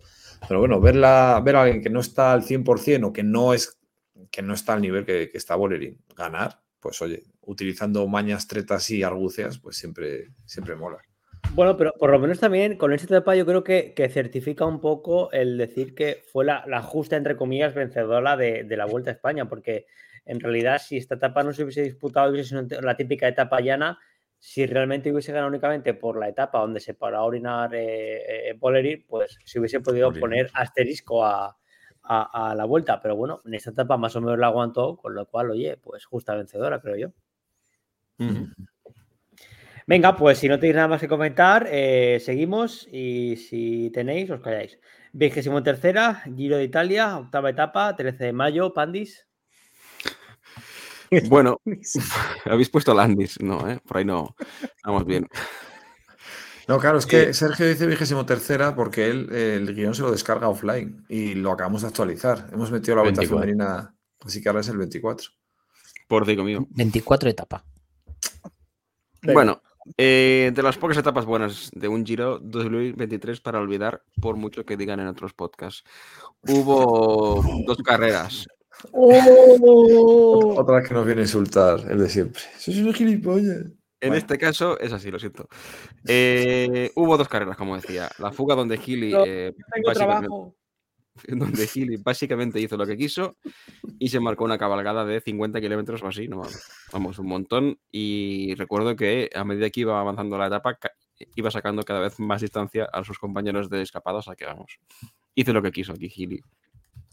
Y nada, por detrás, eh, entre los favoritos, Renko demostró ya los primeros síntomas de debilidad, eh, quedándose en una subida cortita y dura que había cerca de meta, que al principio se le adaptaba bien, pero mira, uno ya con este tío ya no sabe, ¿no? Eh, sí que Roglic, Thomas y Tao son los que sacaron más partido, eh, que en el descenso se fueron, bueno, o sea, al llegar arriba iban solos, luego bajaron, pero no se entendieron muy bien en el, en el llano final. No sé si, si os acordáis que hubo un poco de polémica. Sí, que, le- que- que dejaron como a Roglic, ¿no? Efectivamente. Como que Ineos no tenía ambición, ¿no? Oye, la verdad, estaban dejando a Renko atrás, yo qué sé. Que Renko ahí, a ver, es un poco lo que hablamos en su día. Se supone, se supone que ya estaba un poco incubando ese COVID, Hmm. porque no es normal que en esta etapa que se le da bien y viniendo de una lieja que había destrozado, pues se quede, ¿no? Yo qué sé. Sí. Visto en perspectiva, es posible que ya no estuviera bien del todo, pero bueno, yo qué sé. Es que ya te digo, este tío es tan irregular que no. Sí, está claro. Bueno, Venga, Bueno. pues eh, ahora ya sí, vigésimo quinta, Itzulia Women, es decir, eh, las vascas, tercera etapa, 14 de mayo, Kiko. Pues eh, la etapa final de esta carrera de tres días, con la general, llega decidida, entre comillas, en favor de Bollering, que era la líder de todas las clasificaciones, había ganado las dos etapas anteriores, pero en una de las múltiples muestras de poderío del año de SD Works, consigue mandar por delante a, a Marlene Reuser tras el último, la parte dura de la etapa, digamos, y la tía pues rueda como Los Ángeles para llegar en solitario a la meta de Donostia y ganar tanto la etapa como la general con el control del grupo de las demás favoritas por parte de su compañera y amiga, doña Demi Bollering Van Basten. Casi tres minutos le saca en meta la, la Reuser a, a las demás y, ya te digo, o sea, una, una exhibición tanto de ella en solitario como del SD World que dominó como quiso la carrera. Después del, fraude de la vuelta, pues mira, se han desquitado aquí. Sí, pero que esta es ya fue- un- una de una muestra más de, de la superioridad ese de Wars que, que al final gana también porque mandan a Reuser por delante y ya la gente dice ¿para qué vamos a tirar? Porque vamos a tirar, vamos a gastar todos y cuando hayamos gastado toda la fuerza eh, va a llegar otra de ese de Wars, va a atacar y, y nos va a rematar. Entonces, pues que se vaya sola y, y le, quitan, la- le quitan emoción al ciclismo femenino. Sí, a ver, hay que luchar contra eso, está claro. Eh, los otros equipos tienen que mm, hacer algo. no sé lo que. Es fastidiado, pero bueno. A ver el año que viene. Hombre, una buena estrategia a lo mejor es que si ataca una SD Wars, que, que siempre salga alguien con, con ella. Que no se puedan ir en solitario, por lo menos. Pero Mm. claro, es que son más fuertes, es que al final no las pueden seguir. Tienen, tienen cuatro, entonces si se casa Claro, dos, es que- se te va la tercera o la cuarta. Sí, sí. Pero bueno. Ah, Es que es absurdo. Es un abuso. Sí, yo no sé para qué habéis puesto esto, porque pff, pues estas carreras así de SD dominando a mí no me parecen ni bonitas ni espectaculares. Yo la quitaría de este ranking de mierda. Que gracias por eh, valorar nuestro trabajo, compañero. bueno, Venga, pusimos las más- eh, Tampoco hicimos muchísima criba, como veis. O sea, No jodas. ha habido mucho. criba, criba hecho tu estómago. Vigésimo sexta, eh, 26 etapa, An- Antwerp, Port, Epic, obviamente car- carrera inventada. Eh, eh, al, al parecer tenemos aquí un comunista haciendo algarabía. ¿Qué te pasa? Venga, 21 de mayo. Eh, don Salvador, por favor. Hay, hay 2.1, esta y otra. O sea, carrera, tercera división, digo. Vale, perdón, 26.1. Salvador, te toca. No, ¿cómo que 26.1? Que ya lo sé que te he entendido que era un Ah. chiste, relájate. Vale, vale. Ya, ya puedo, ya. No, me provoques. ¿eh? Bueno, pues nada, esta es eh, otra, ca- otra carrerita típica por caminos estrechos. eh, aquí se, se rompe la carrera a los caminos de tierra y se la juegan seis corredores que terminan por delante, siendo tres de ellos del Alpecin. La victoria final es para Dries de Bon, que hace una gran jugada en equipo el Alpecin, ataca, eh, los otros dos se por detrás, entonces nada, se va en solitario y vence. Y para que os situáis, esta es aquella carrerita en la que de repente iban por una carretera súper ancha y les metían por un caminito que no se veía entre árboles y iban como por un parque, un carril bici que era, era muy chulo. Pues esa, esa es la etapa que ganó De Bon, segundo Kilic y tercero Quinten Hermans. Nadie se acuerda, ¿no? No, pero es Sí, que sí, el- joder, el, sí, problema, sí. el problema es que después de 13 meses de podcast, cuando entonces es porque no se escucha un carajo. Bueno, pues lo vuelvo a repetir. No, tampoco hace falta. ¿Esta que es? Decía Panti, que es la, las 2.1 que hemos puesto, que son esta y la de The Nine. Gran Premio de The No, Nine, puede ser. Perdicia. Entonces, pues, Nine es Nine punto progre.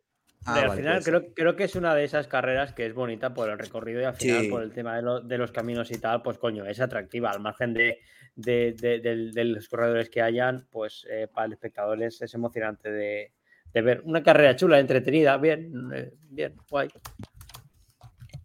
Sí, sí, no Vale, nadie tiene que aportar No, nada más. lo que me vamos. sorprende una cosa, que Dries de Bon de momento está sin equipo el año que viene. O sea, no, no, no veo que haya renovado por, por Alpecin. Pues no sé. Eh, Movistar, hola. Sí, es que el, el MI6 está jodido ahora. Es que es, muy bueno. No. Dries de Bon no puede venir a Movistar porque es un tío que ataca todos los días a todas horas. O sea, es la antítesis de Movistar. Qué raro.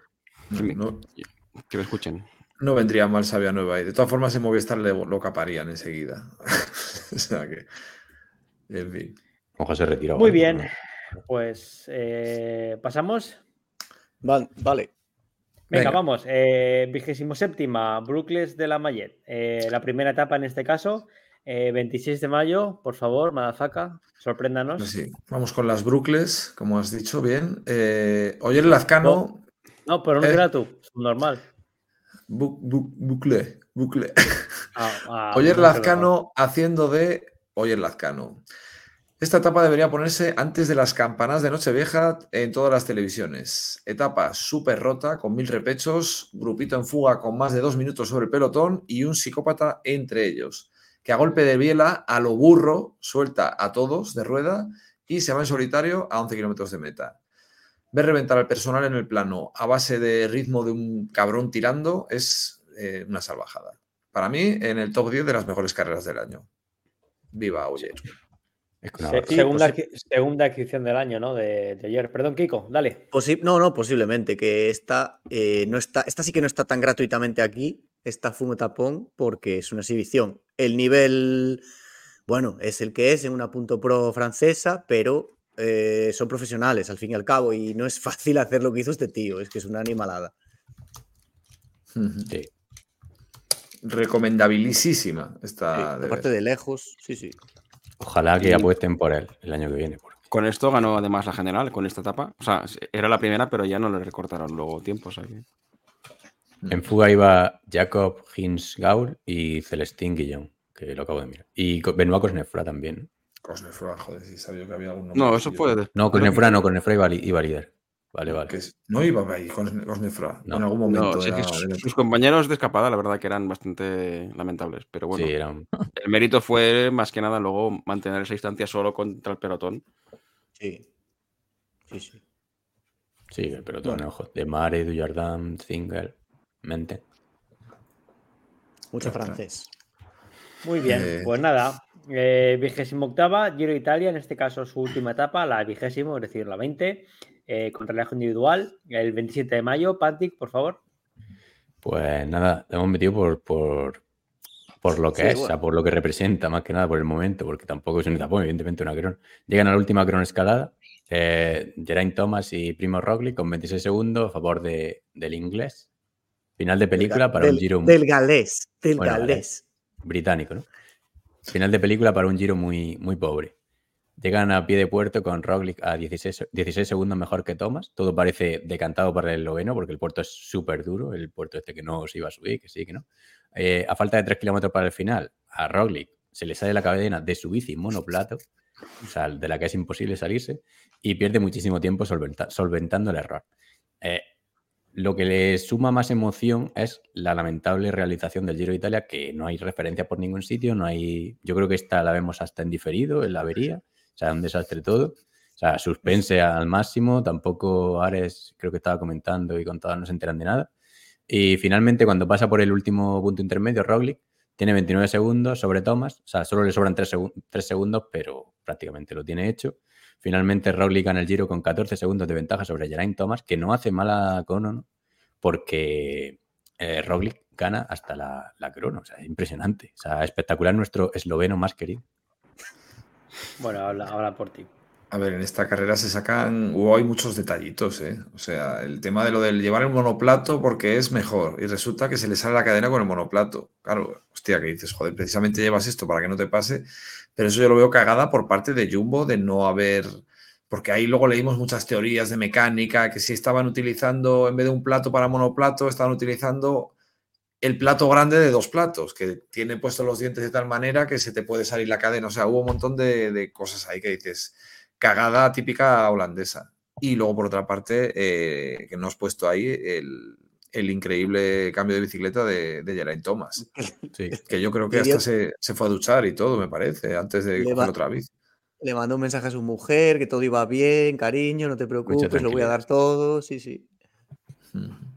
Eso Ah, fue, sí. mira que lo hablamos en su día, Ineos que cuida mucho eso, joder, y coño, mm, perdió 8 segundos ahí fácilmente. Gratuitamente. Al, fi- al final, ¿vas a, vas a seguir puntualizando o ya podemos hablar los demás? No, avanti. Ah, vale, gracias, perdona, ¿eh? Eh, al final yo creo que está... Como estás con la boca llena, que sigues masticando, digo, pues vamos a hablar un poco para darte margen a. Lo que quieras, si quieres hablo o puedes seguir. ¿Ya? ¿Me dejáis? Vale, gracias. Es que Salvador es el de la izquierda, ¿eh? Pero bueno. Que al final es la típica etapa que yo creo que, el típico organizador de grandes vueltas que hoy en día quiere, ¿no? Eh, que se decía todo por segundos en la última etapa, que parece que es a lo que se encaminan eh, los recorridos ciclistas, aunque los aficionados no estemos de acuerdo, como tampoco pintamos muchos, pues bueno, supongo que para el Giro Italia será un éxito el bloquear una carrera de 20, de 20 etapas y que se decida en la vigésima primera, pero bueno.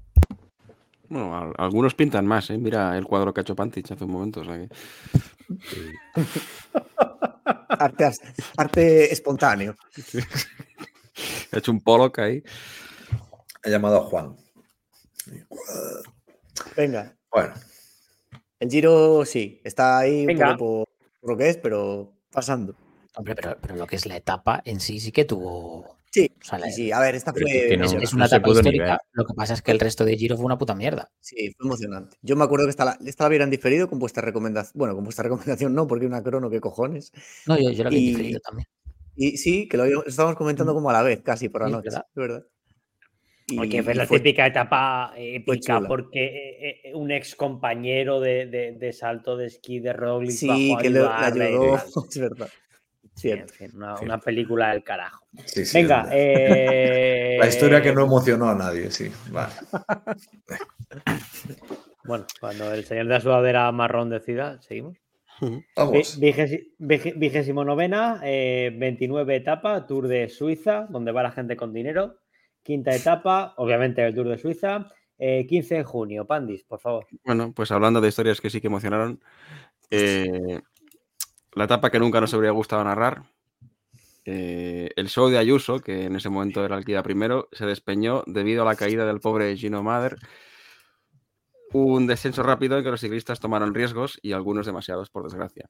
Que lo decimos de broma, pero bueno, sigue siendo la peor noticia del año en cuanto a ciclismo se refiere. Eh, eso nos privó un poco de comentar más la, la- quizá la mejor actuación de Ayuso este año en, en una carrera. Es, la acabó ganando, no, no la acabó ganando, quedó segundo, pero bueno, la etapa esta No, fue sí. tremenda. Sí. Y sí, más que esta, esta etapa fue- la hemos puesto por poner una, pero en realidad hasta ese momento el Giro, el- la Vuelta a Suiza estaba siendo para mí la mejor carrera así de una semana del año, junto quizás a París-Niza. Y recuerdo que había un montón de ciclistas ahí. No había un gran, un gran, gran capo y estaban a Bueno, palos todavía. Sí, pero Renko se quedó en un- una etapa muy bien, otra mal, bueno, típico suyo. Luego Félix Gal muy bien, había Eskelmose también ya dando esperanzas a Madafaka para el Tour. Bueno, eh, Dios. Sí, sí, fue, fue carrerón. La verdad es que es, es una putada que no sé lo que dices, tal cual. No se habló lo suficiente quizá de este, tan ni del tour ni de actuaciones así puntuales como la de Ayuso de este día, por la desgracia, pero sí, sí, como vuelta de una semana. ¿Quién se había Sí, caído pero- con el Seyfield? Se cayó, ¿no? Se habían caído juntos los dos. Sí. Fe- bueno, creo que no juntos, no, Sebas, creo no iban juntos en, un sitio. Sí, Es que había- en la foto por ahí, la única que había así, se veía Seyfield, porque es que yo creo que Madel tuvo la mala suerte que aterrizó en una fuente, ¿no? Algo así, como de piedra, algo. O sea, aparte de despeñarse, había como una parte que había una esplanada Sí, sí. De, de piedra y Seyfield se le veía que quedó cerca. O sea que. Sí, pues, en esa curva la- Ayuso se le va un poco la bici incluso. Pero Luego el Tour de Suiza siguió y fue lamentable las decisiones que tomaron por, porque, bueno, se lo roban a Renko básicamente. Pero bueno. Es pesadito el pobre. La última etapa, por recordar, es que hicieron un Renko. Renko en, el, en Suiza no estaba top porque venía de. Era la primera que competía después del giro, del abandono. No la estaba top, pero, no- pero la última etapa la- era, se la adaptaba pierde. perfecta, era una mini lieja Sí, ahí en Suiza. Se la adaptaba perfecta en un, en un en top forma, porque tampoco corría contra Cojos. Y ya vimos que en la crono final perdió con Esquelmos y con Ayuso. Todo en 10 segundos o Ujú. 12 segundos, pero yo qué sé. No, no sé si ahí tiene asterisco esa, esa carrera, digamos. Que no tiene, coño. Era de Renko. Venga, pues eh, trigésima, eh, etapa 30 etapa, Tour de Eslovenia, la cuarta etapa de este Tour. Señor Salvador, por favor. La fecha. Pues nada, esta era. una 17 de junio, perdón, 17 de junio. Bien. 17 de junio, venga, continuamos. Eh, pues esta era una etapa con dos subidas al Monte Colobrat, donde se marcha Zana, que parece que va a ganar en solitario, pero en el descenso eh, se cae monte abajo, como se puede ver en la imagen de aquí abajo si la podéis compartir. Y esto es algo que aprovecha su compañero Jesús David Peña para ganar, pese a tener problemas mecánicos en el final, y ya que tuvo que hacer la parte llena del final sin plato grande, tuvo que ir a, a Molinillo. Verdad. Se pegó buena hostia aquí Zana también. Sí. Aquí, si quieres, Alba, tú comenta, tú como experto en problemas mecánicos, si tienes algo que decir. Nada, pues hombre, que hay veces, ¿sabes? Pues como toda máquina a veces falla, no pasa nada. Eh, se le pone un repuesto nuevo, se arregla. Es lo que tienen las máquinas en comparación de los seres humanos, es mucho más fácil de reparar. Y se, reco- recomienda actualizar. Que ha salido ya iOS 17.1. Siempre para pues eso, esos pequeños errores de, fallos de seguridad. Y desde aquí quiero decir ¿no? que la obsolescencia programada es un mito que decís los humanos para desprestigiarnos. Muy bien. Muy bien. Pues nada, si, si nadie va a meterse con vos ni Balai, seguimos. Eh, Trigésimo primera, 31 etapa, Valois Belgium Tour, cuarta etapa de esta prueba, eh, disputada el 17 de junio. Madafaka, deleítanos. Sí, gran fecha, 17 de junio. Se me olvidó mirar el Santoral. Pero bueno, básicamente, don Mateo Van Der Poel a 36 kilómetros de meta decide ganar. Era una etapa repechera, muy tipo clásica, en la que disfrutamos viendo al terror de las niñas hoteleras dando una exhibición. Se prepara así para, de esta manera, para ir al Tour a tocarse los huevos a, a dos manos. Muy bien por, por Van Der Poel. Sí, Para saciar tu curiosidad, te diré que el 17 de junio se celebra el santoral de Santa Teresa de Portugal y de San Alberto de Chimlowski. De Feijó. ¿Puede, ser- puede ser que esta carrera hiciera que luego seleccionaras también muy hábilmente a Van Der Poel para el verde en el Tour. Sí, sí, sí, claro, es que fue lo que el detonante. Digo, El este tío es- de junio para Madafaka fue, fue, un, fue, una, fue tremendo. ¿eh? Es que basarte en la última carrera de una persona para la siguiente. mm, No suele decir, sí, es verdad. ¿eh? Yo este año lo aprendí con el fantasy este que me metisteis. Sí, sí. sí, mirar varias. ¿Eh? ¿Qué? ¿Qué- Hay que mirar varias para decidir. Ah, Ah, Y aquí sí, sí, que me suena claro, si te- si te que quedas con la primera. Barenjol me suena que empezaba a enseñar ya la patita en esta carrera. Creo recordar. Y quedó, quedó segundo. pues fíjate que estamos en junio y. A fin- a- o sea, a mediados de junio y.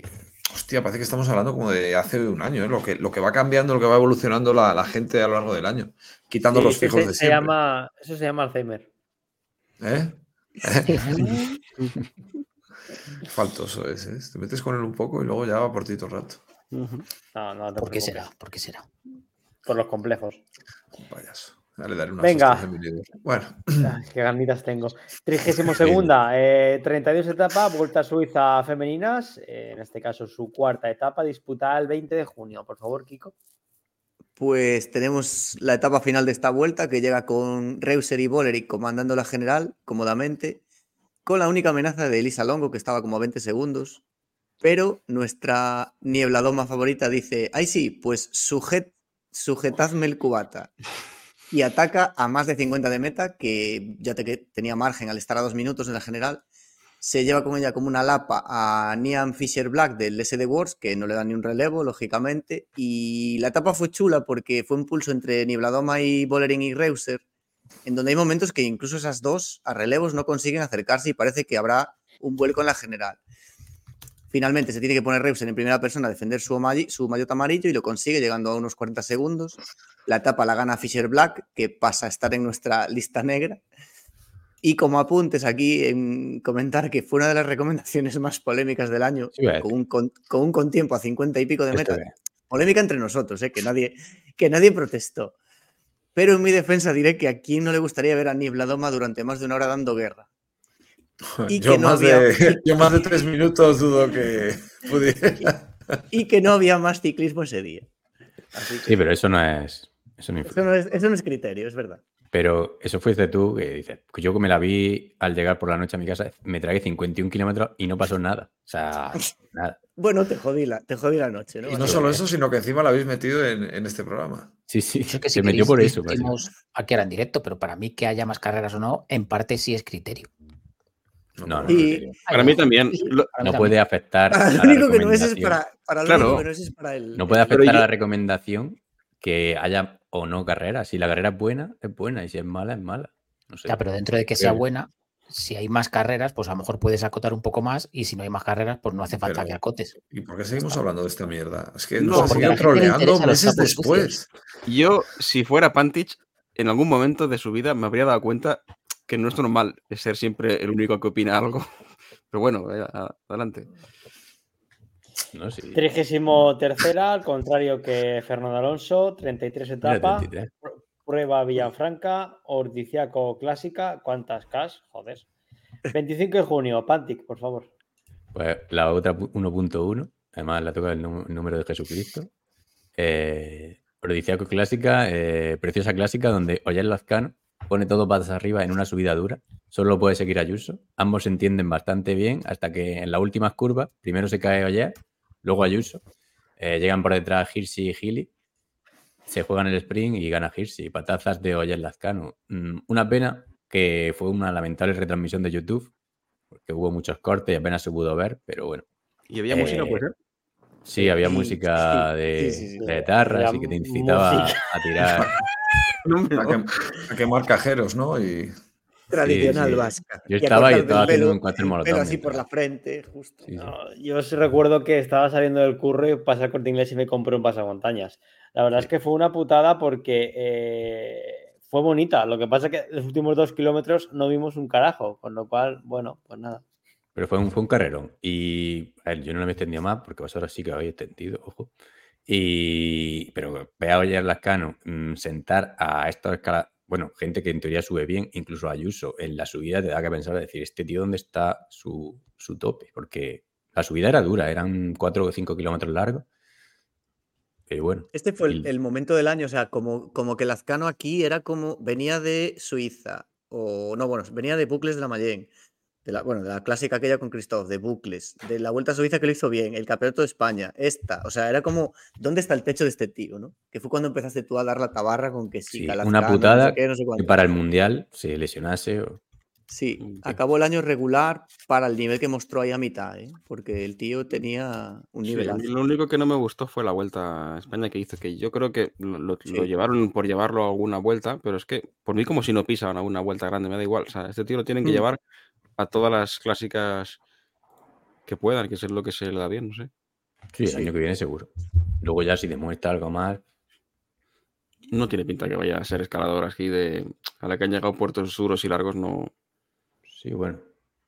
Bueno, no Muy sé. bien, pues nada, que os veo que os estáis encallando. Eh, dale, dale. 34 etapa, 34 etapa Girodone, la cuarta etapa de este Girodone, lo que vendría a ser el, el, el Giro de Italia femenino, disputada el 3 de julio, que va a pasar a comentar el Gran Madafaka. Muy bien, pues bueno, 3 de julio, Santo Tomás Apóstol. Etapa eh, que tenía un par de subidillas así bastante majas. Eh, la última, bueno, poco antes de meta, de hecho acaba en bajada en Borgo Valditaro. Y bueno, siempre es bonito ver a Van Bleuten de rosa atacando en la última subida. Esta vez no se fue en solitario, ya que Elisa Longo Borghini de Todos los Santos se pegó a su rueda. Por delante iba Ewers, que no la conozco tampoco muy allá. Yo creo que se, vio avión está de carrera y poco más. No, me no. Y bueno, se unió, a la, se unió a la fiesta, pero que se veía que no iba a ganar. Eh, se fueron relevando las tres y bueno, un sprint que al final iba a ser cosa de dos, que se llevó nuestra querida italiana del líder Trek. Así que bueno, destacar bueno, el resumen de YouTube que he visto de GCN, que os lo recomiendo que lo veáis. Lo narra Laura Álvarez muy, muy, muy bien. Muy Gran bien. profesional. Buah, Por nuestra recomendación se pueden ver también, ¿no? Sí, mejor que lo de... Y la encuentran, no sé si estarán estas carreras ya en, en la Es que eso quería decirlo al final. de- Al final hacemos un, un inciso de Eurosport. Ah, Vale, vale. Vale, per- Del perfecto. pues. recomendando esto iba a quedar en agua de borrajas. No, eh. no. te Ahora, luego, luego comentamos. Bueno, el Giro femenino estuvo eh, bastante bien. eh, eh, ¿Qué hace este bobo? Se va, a- clavar un boli. Es que- Sigue, sigue, venga. va. 35 eh, 35 etapa, Tour de Francia en su quinta etapa, eh, disputada el 5 de julio. Eh, Kiko, por favor. San Fermín. No, no es. Eh, por fin llegamos al Tour. Fijaos que llevamos treinta y pico etapas o carreras. Y, la primera eh, etapa de montaña del Tour, después del duro inicio en el País Vasco. Eh, este año Pirineos será muy pronto. Etapa con final en Laruns tras subir el Marí Blanc, que es territorio quebrantahuesos. Eh, la etapa fue muy chula porque hubo una fuga de salida muy numerosa que se mete en varios Bora con Hindley como principal favorito, aunque había gente más bastante top por ahí, escaladores sobre todo. Obliga un poco a Jumbo y UAE a trabajar y bueno, resumiendo mucho, llegan al Marí Blanc, Hindley hace su apuesta por la etapa y deja tirados a Chicone y Félix Gall, mientras por detrás en los favoritos Kus le deja, le prepara digamos el ataque a Vingegaard que suelta fácilmente a Pogachar y que parece que tiene una semipájara y una cosa un poco extraña. Corona Vingegaard con un minuto sobre Pogachar que mantiene en meta tras una gran rodada en el descenso y el llano, con los corredores estos que decíamos por ahí de la fuga intercalados que los va cogiendo y no le, no le dan relevos. La etapa es para Hindley, que, se, que en solitario, que se viste de amarillo, pero Jonas da un golpe en la mesa. Y decimos aquí, si queréis enlazar, que parecía que el tour estaba sentenciado, pero al día siguiente.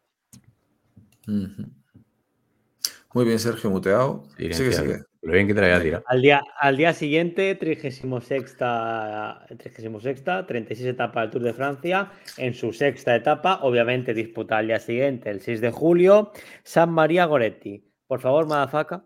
María Pues Goretti, bueno. esa es mi, mi hija se llama Goretti por, e- por ese día. Ah, sí. Ah, Ah, pues pues sí, toca hacer un Casualidad, dibujo o. Vale.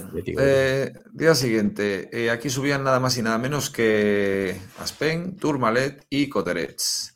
Distancia ridícula, creo que eran 140 y pico kilómetros, pero bueno, era una etapa dura de donde venían del día anterior y demás. Eh, tras enterrar a Pogachar en la anterior etapa y de repente, bueno, de repente y tras varios ataques de Jonas Fischer, el pescador, eh, tanto en el Tourmalet como en Coterets, el príncipe, el príncipe checoslovaco arrancó a menos de 3 kilómetros de meta, consiguiendo abrir un hueco de 22 segundos con el de Jumbo. Parecía que volvíamos a tener Tour de repente. Así que bueno, muy, buen- muy bonita lucha entre los patricios del pelotón. O sea que ha resucitado Pogachar. Hay Tour otra vez. Claro, a ver, de estas la bengala, pero bueno. conecta- conectándolas un poco las dos, ¿no? Pues eso.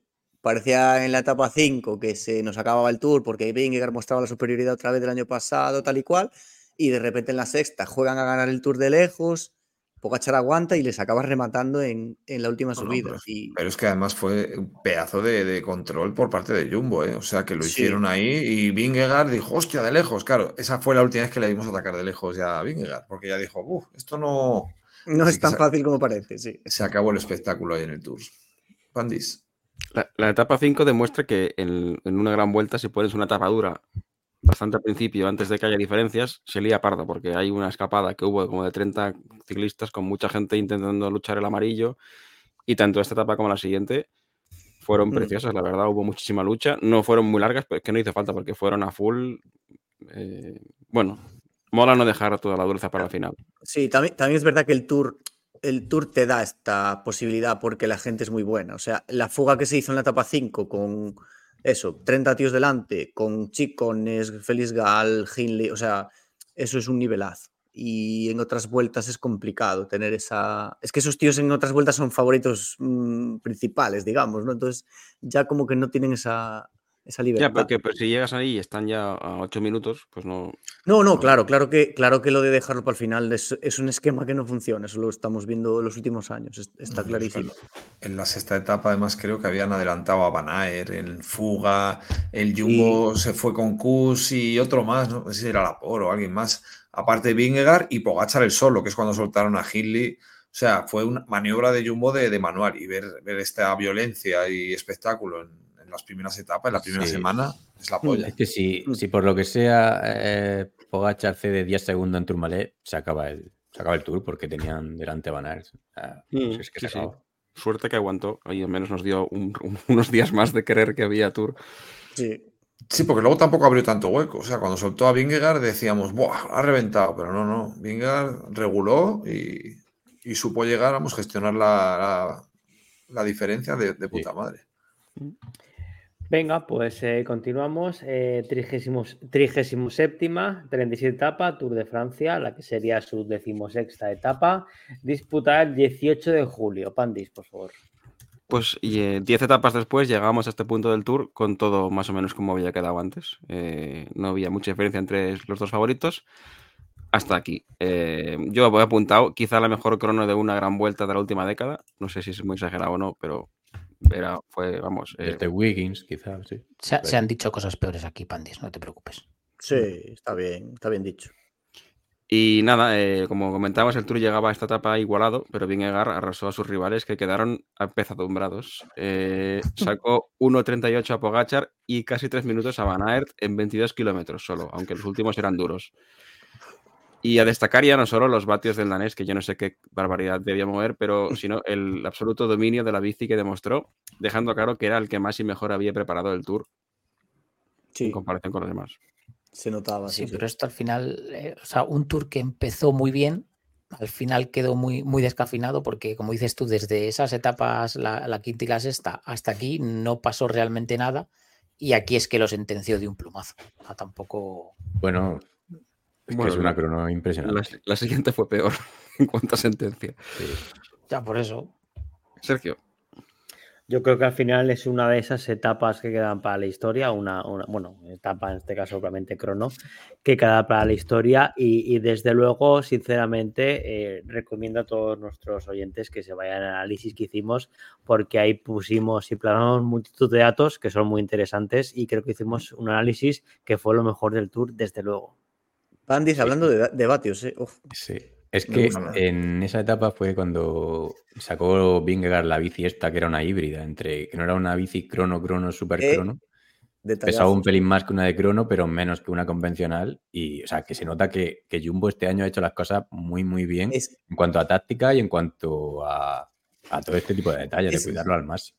es que de eso dio, se dio cuenta, perdón un segundo, se dio cuenta Manolo Saiz en Twitter y dijo que esta era una crono para haber fabricado una bici específica para esta crono, porque cambiar de bici a una escaladora te penalizaba el tiempo y no te daba lo suficiente como para que compensase, pero claro, tampoco puedes renunciar a la cabra. Entonces, digamos que es lo que dice Pantic. eh, Cervelo se preocupó de hacerle una bici específica para este día.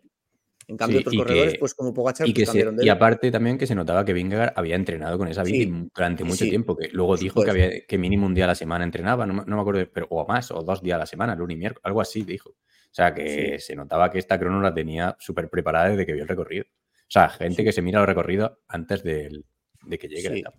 Increíble. Sí, sí, Si Fue, la, fue la caña. Aprovechamos a saludar a Coloto y que acaba de llegar y a preguntarle cómo se ha puesto el modo embellecedor en el. Porque yo menos se le veo.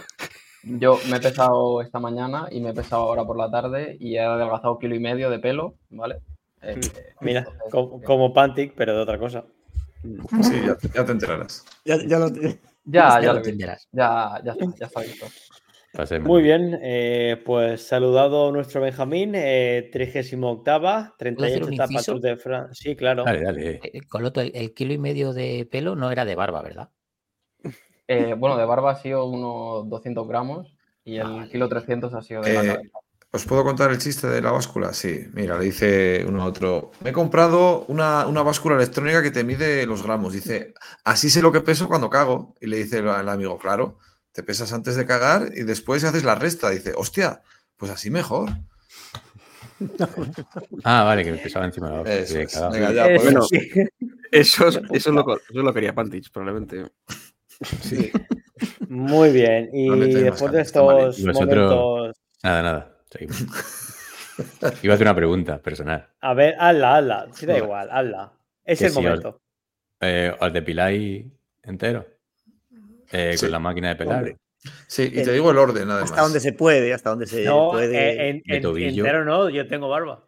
De tobillo a, a hombro. Hasta arriba, sí, No. casi. Brazos no, yo brazos no, tío. No, brazos Ah, no, no, no, no. Lo de los brazos da no- mal rollo. Brazos no me Sí. gustan.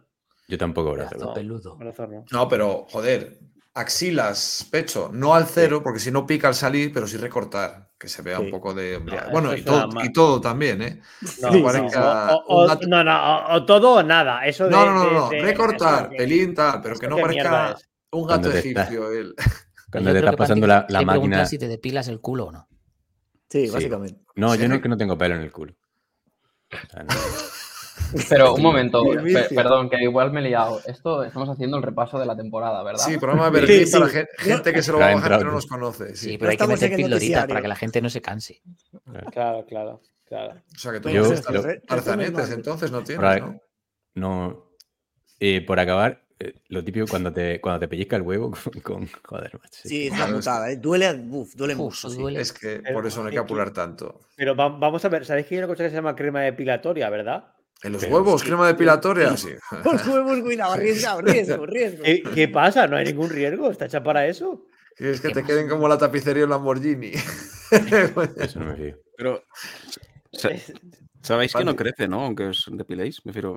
Es, es- es lo que es. ¿no? Parece más grande, parece más grande. Mm, Claro, pero- pero, Higiene, mm, higiene, pandis. Difiere. pero solo es, una visión, es una visión optimista de la vida. Bueno, bueno. Sí. Yo además uso la misma máquina para todo, ¿eh? Yo también, yo también. Para la barba también. Sí, Sí, sí, es la misma. De hecho, empiezo por abajo y acabo por arriba. Y para pelear a los niños también la misma, ¿no? Sí, Si alguien viene a pelarse en mi casa, se lleva ese pelo. Bueno, ¿Cómo? Que si alguien viene a pelársela a tu casa, pero a ver, ¿qué, qué- qué- qué tipo de sitio tienes ahí? No, que- no sé, a mí me gusta pelar a gente, cortar pelo. en el, en el, Ar- en el Arni, en Sevilla. Venga. Yo quiero dejar claro que yo fui y a mí no me peló nada, ¿vale? Que quede todo el mundo tranquilo. Cortar el pelo, digo. Porque no entraste en casa, que tenía. contando los días para que llegue venido. Venga, Bueno, vamos al lío, perdón. Pero, ¿y, y llevas la maquinilla encima siempre o solo si va la gente a tu casa? No, coño. Es por afición, no. Hostia, ojo, llevar una maquinilla eléctrica de esas. eh, Yendo de borrachera, ojo, eh. que, lleg- que llegamos como.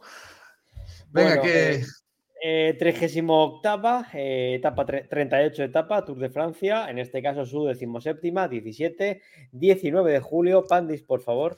Bueno, pues yo tenía preparado aquí eh, como las dos consecutivas, pero bueno, este intermedio que ha habido pues no, no ha ayudado mucho, pero si lo habíamos dejado con que Vingegaard le había arrasado en la crono a Pogachar y bueno, la etapa no era muy larga, pero no había llano y el pelotón fue a full todo el rato, así que fue un destrozo eh, importante a todos los niveles.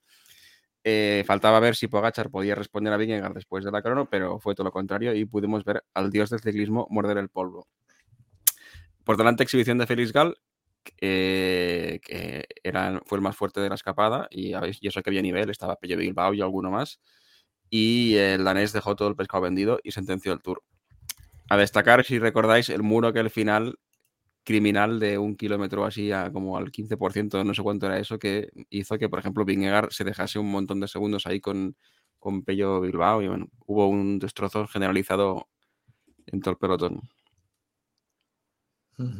Acababa en Courchevel esta. No la queríais poner, pero es que a mí me, me parecía muy bonita ver caer ahí a, a- Sí, fue, A fue Pogacar. imagen. Sí, sí, sí, sí. sí. al final al es igual de final- histórico que la crono, yo creo. O Bueno. i- igual de. No, histórico no, perdón, no, no es la palabra, es igual de Icónico, reseñable. icónico. sí. sí. Ojo, recurrente. con, con Loto, y, y puede ser histórico, porque si de repente Pogachar eh, te hace cuatro tours seguidos, va a ser el día en el que lo vimos reventar. Entonces, mm, veremos a ver si es histórico o no. Esperemos Muy bien, sí. pues eh, más allá de escuchar a gente tragar, no se oye nada, con lo cual pasamos, eh, 39, es decir, eh, 39 etapa del Tour de Francia femenino que se hizo en el Swift, eh, séptima etapa de esta vuelta virtual. Eh, disputada el 29 de julio. Salva. No eran favor. 37. ¿Qué? Salva. ¿Qué? Bueno, Motherfucker dijo 37. 37. esta, Ah, no, pero era, vamos, vamos- vamos variando. Ah, vale. Sí. Esta era la etapa reina del Tour femenino, 90 kilómetros donde subían el Aspen y terminaban en Tourmalet. En Aspen lo intentó Anemic a falta de 5 kilómetros para la cima y se fue con Bolerín y, Nievia- y Nie- Nieviadoma. Joder, ya empezamos. Eh, Nieviadoma se va en el descenso y abre hueco en el Tourmalet, pero Bolerín en los últimos 5 kilómetros rompe con todas las ilusiones y termina metiendo dos minutos a Nieviadoma y da una exhibición eh, en la que Anemic tampoco puede hacer nada y, y gana. O sea, fue una exhibición brutal bajo la niebla. Sí, la verdad es que espectacular y al final, pues Bolerín creo que demostró sin ápice de duda eh, que es la mejor ciclista hoy en día y que ha tenido un año donde ha mostrado un nivel muy superior. Y, y que quizá en esta propia etapa, o sea, no atacó antes porque Kopecky iba líder y, y estaba aguantando y fue una vez ya que vio que no aguantaba, fue cuando encendió el motor y nada, es que, o sea, que hizo un destrozo. Sí. Quizá lo único negativo fue que el día que hizo, ¿no? Que no. Kiko creo que estaba triste, no, no permitió ver una subida de niebla doma en condiciones. Con el calor que hace en julio en, en Francia, joder. No, pero había buenas, vida. había buenas fotos por ahí, en primeros planos. Bueno, pues nada, eh, cuadrigésima, eh, 40 etapa, Donostia San Sebastián Clasicoa, otra vez con las malditas CAS, eh, disputada el 29 de julio, Santa Marta de Betania. Madafaka, por favor. Muy bien. ¿Y por qué se dice Donostia San Sebastián? Si es lo mismo, ¿no? Es como decir, bueno, En vasco. Clásico, no sé. Porque Donostia. digan Donostia San Sebastián, clásica, eh, clásicoa clásica, ¿no? O algo así, ¿no? Vale, primero. Bueno. Donost- Donostia es nombre de boxeador, ¿no? Además es Donosti, no Donosti. No, pero se llama Donostia San Sebastián Clásico, el nombre oficial, creo. Sí. Sí, por- sí, Porque sí. van de Donostia a San Sebastián. Igual es por eso, ¿no? Ah, claro, como cuando, cuando van de Vitoria a Gasteiz, ¿no? Bueno, Ah, no, Don- Donostiaco Clásico. No quería coerse. Pero ahí sube la Grande Partenza o no. Y eso, y cuando van de Ramona y Cajal, Sí, Sube en pique, ¿no? Pero aquí no tenía, como en el. Tour, no tenía bonificación. Ortega y, y Gasset. Ortega y Smith. Bueno, gran victoria de Renko en una carrera que se fue resolviendo por eliminación. En una cota más de 70 de meta fue el belga el que movió el avispero. He repetido otra vez mover el avispero en mis crónicas. Formándose un grupete de 5, que tras varias aceleraciones en las siguientes subidas se vio reducido a Renko, Pello y Blasov. Este último se soltó en la última subida a 8 kilómetros de meta. Todos nos acariciamos el pene cuando vimos que iban a jugárselo al sprint Pello y Renko, porque claro, Pello es muy rápido, Renko no sprinta ni para atrás, pues los cojones. Resulta que el niñato ha aprendido a sprintar, que luego lo veremos a lo largo de la temporada, que es que el cabrón ahora es rápido también en llegadas. Por lo cual se llevó la Clasicoa por eh, decimonovena vez. Y no solo eso, que va tirando todo el rato. O sea que Sí, sí, tiró más que Pello, de Yo- hecho. estaba convencido de que el sprint podía ganar.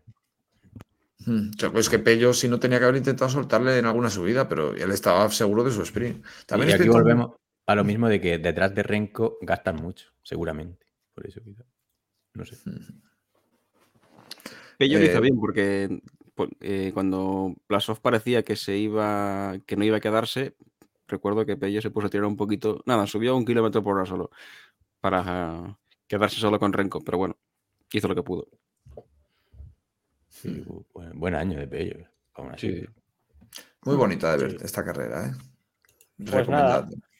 Estupendo. Eh, cuadrigésimo primera, 41 etapa, el Mundial de, de Ciclismo en ruta masculino, disputado el 6 de agosto. Pantic, por favor. Eh, sí. Eh, verano, agosto. Mejor mundial de la historia. Desde la entrada al circuito, que es muy técnico y con tres cotas duras, a falta de 151 kilómetros, se pone el pelotón a fila de uno, comandado por Dinamarca, y empieza el festival de ataque. No pasa una cota sin que no haya un ataque y todo el rato de, de gente importante. En mayúscula, un puto show. Por recalcar algunos ataques, decir que a 91 kilómetros de meta atacó Van der Poel el primero y previamente a 97 ya lo había hecho Renko. O sea, que es una puta locura. Uno detrás de otro. Todo se va seleccionando, nadie, pero nadie, nadie se consigue ir. Todo el rato ataques, pero nadie se va. Hasta que a falta de 55 kilómetros y, me- y- y medio, Betiol en el habituallamiento a lo italiano, un poquito perro, pues consigue coger unos metros y este sí que se va. Llega a tener hasta 41 segundos. Hasta que a 40,5 se produce un corte donde se van, Poga- que debido a una caída, no me acuerdo quién se cae, no lo he apuntado, pero donde se van Narváez. Narváez, Mm. eso. Donde se van Pogachar, Mateo Van Der Poel, Boot y Pedersen. O sea, tiene cojones que lo que selecciona es la caída. O sea, porque cogen unos metros ya no los cierran. Y tienen a Alberto Betiola a 20 segundos. A 22,4 kilómetros, Mateo Van Der Poel en la cota deja todos sentados con una bestialidad de ataque. Alcanza a Betiol en esa misma cota y se va en solitario a por el arco valeno. A 16,4, cuando parece que está todo acabado y que esta maravilla de mundial se ha terminado, eh, hay un giro de guion, se cae Matthew Van Der Poel, rompe la boa. Parece que ni de coña va a poder ganar con eso roto, pero milagrosamente consigue solventarlo. Pero parece que solo tiene la parte de arriba de la boa, o sea, son dos boas dif- diferentes. Ahora lo explica Madafaka la parte técnica y gana su primer mundial. Y ya está. Su primer mundial en carretera. Bueno, sí, su, su primer mundial en carretera. Sí, ha ganado en todo ya, ¿no? Ya tiene de mountain bike, tiene también, ¿no? No, de- de Mm, mountain bike no. yo creo que no. De mountain ¿no? creo que no. No, no, mountain bike. Ha ganado Ah, pruebas de por ahí, pero no. el Ni de el gravel, ¿no? Todavía no tiene el de gravel. de gravel tampoco. Nada, no sé, mundial guapísimo, ¿eh? Mundial muy, Para muy, mí muy la, chulo. la carrera del año. Sí. Sí, puede ser Para mí, para mí también. Para mí también. 5 mínimo. Y, Y aquí. y la- y- y no sé si la pero, pero es que es una locura. Es que ¿Qué? mm, es El, impresionante. El- el giro de guion, cuando ya parece que está todo decidido, dices, "Buah, tal", de repente se cae, parece que le van a pillar por detrás, que no se enteran. Yo creo que se ha caído y no, pues que no sé, o sea, fue, fue increíble. Y, y que al final, al margen de eso, fue, perdón, Pandis, fue- fueron eh, las últimas tres horas de ciclismo. Tres horas y media de acción. o tres Sí. horas y media que estuvimos todo el mundo delante de pie de televisión. O sea, fue una Sí, sí. barbaridad en ese sentido, porque es raro que el ciclismo te mantenga en tensión tres horas y pico. Pandis. Cuando sucede eso, ya sabes que es la hostia. Hasta mi Joder, mujer, Pandis, qué más hasta rara. mi, hasta mi mujer lo vio. O sea, que para que se esté ahí viendo el ciclismo tanto rato, tiene que ser algo espectacular. Y destacar que en la previa nos la sacamos, Sí. como no, y dijimos, ya se, ya dijimos, yo, yo creo la verdad que el recorrido estaba muy bien y que iba a dar mucho juego, cosa que igual no se dijo en otros sitios. Sí. Entonces, Joder, Pati, hay, ¿cómo hay está que, hoy? hay que destacarlo.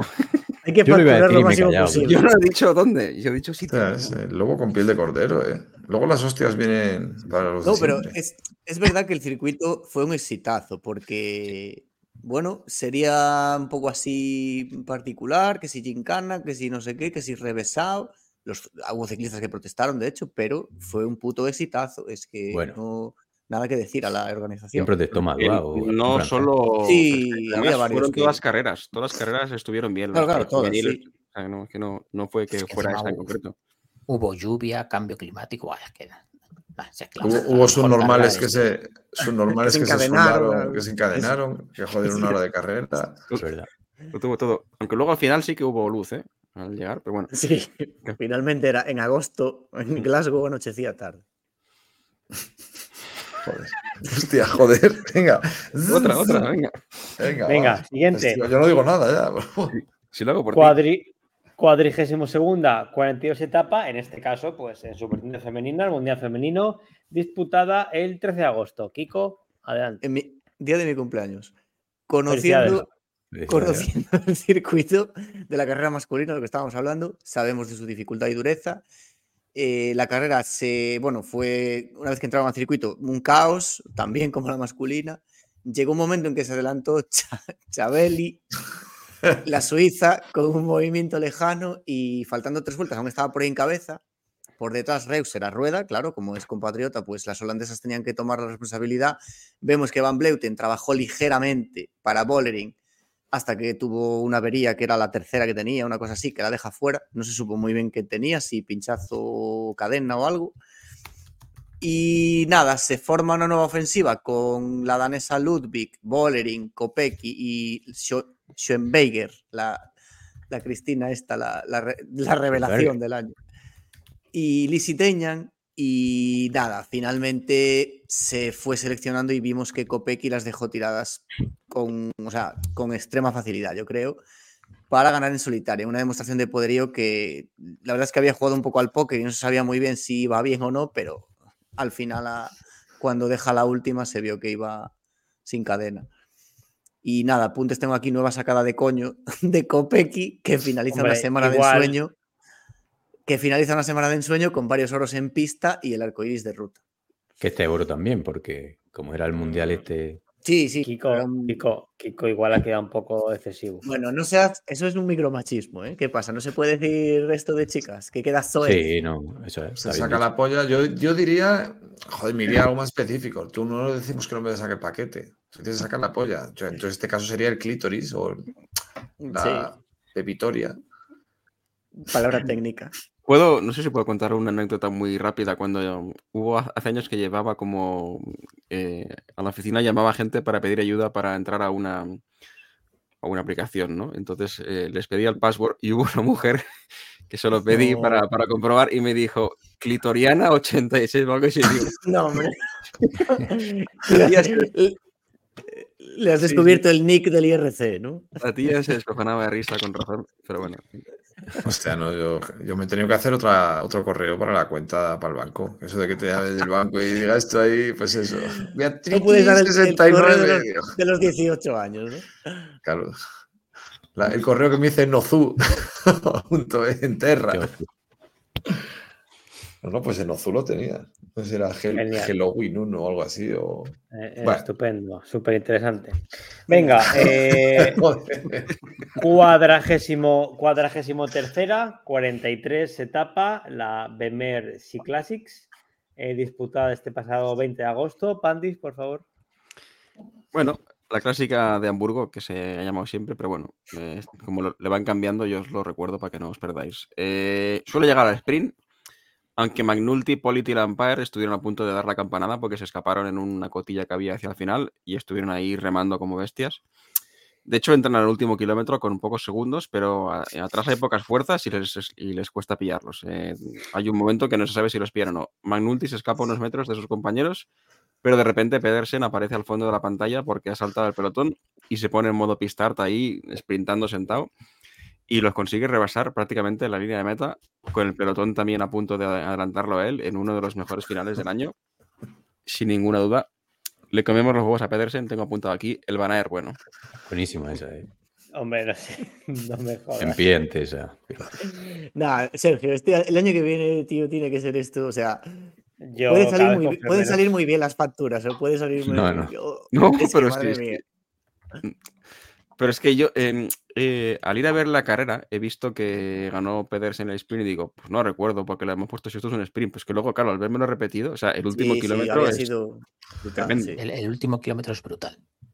Y, y es una pena que en todos estos resúmenes, o sea, Pedersen está en muchas de las carreras, lo que pasa es que no, no termina ganando ninguna, pero o sea, hay que recordar que el año de Pedersen ha sido eh, impresionante también. Es una pena que no haya podido rematar más. Sí. Sí, tiene victoria, tiene victorias, pero, pero sí que es verdad que mucho puesto también, sí. Sí, es que como Pedersen quizás debería correr para nada, pero para eso hay que valer. Venga. En fin, venga, eh, cuadragésimo cuarta, 44 etapa, Gran Premio de Quebec en Canadá, eh, disputada el 8 de septiembre. Pantic, por favor. Poético que haga que, Quebec. Gran premio que ver, sí. Cuántico. Bonito, bonito final al sprint, en un grupo muy reducido por la dureza del recorrido, donde Don, Ar- Don inaugura su casillero en World Tour. No no había ganado este tío en World Tour aún. La primera de muchas que vienen. Eh, en el sprint eh, es una puta locura, una barbaridad. Empieza el sprint súper retrasado, a falta de 300 metros irá como unos 23 metros retrasado, fácil. Empieza a rebasar a gente de la talla de Matthews, Aramburu, Mojori, Laporte, Hirschi, o sea, no son cojos, y consigue ganar con autoridad, con una autoridad que da miedo. El vaquilla se convierte en un, en un Miura. Aquí por Sí, fin o sea, en esta lo, que es la carrera no es muy a destacar, pero lo que le hace estar aquí es el sprint final de Deli, Sí. que fue, vamos, sí, es verdad que es que fue, fue salvaje. Si es que Deli se coloca fatal. Lo que pasa es que por a puro huevo llega adelante, pero joder, si consiguiera un treno decente y le lanzaran, es que quedaba primero, segundo y tercero él solo. O sea que son barbaridades lo que hace. Menudo- tiene unos metros finales que son acojonantes, ¿eh? Sí, hay que verlo contra Inter puros puros, pero contra esta Pandis gente- estás muteado. Sí, perdón, no, decía que, que en- igual no se le da especialmente bien la colocación a los sprints y tal, porque todos los sprints que gana, es que no va ca- en casi ninguno va, va- va ahí eh, líder, tiene que meter unas remontadas que no son normal. Sí, sí. no- no- le sale- a lo mejor es que trabaja bien bajo presión, a la desesperada. ¿no? Como nosotros con el guion de hoy. ¿sabes? Pero bueno. Bueno, Estupendo. Venga, eh, cuadragésimo quinta, eh, 45 etapa, en este caso de la Vuelta Ciclista a España, en su decimocuarta etapa, 14, disputada el pasado 9 de septiembre, eh, San Pedro Claver. Azaca, por favor. gracias. Bueno, esta es la etapa en la que se subían la Rau y Belagua. Después, justo de la etapa del Tourmalet, en la que Renko murió. ¿Qué es lo que digo yo? Pues eso, que no hay nada mejor que Renko Benepul cuando no lucha por la general de una gran vuelta. Porque es, eh, bueno, es que fue el protagonista, ha sido el protagonista de la Vuelta a España realmente. Tras la hostia en picado del día anterior, salió como un puto demente desde la línea de salida. A poco menos de 100 kilómetros de meta se quedó él solo con Román Bardet. Iba a ser cosa de los dos, aunque bueno, el gabacho, eh, bueno, gabacho que es asqueroso, pues no relevó nada y ahí a, ratear ahí a, a rueda.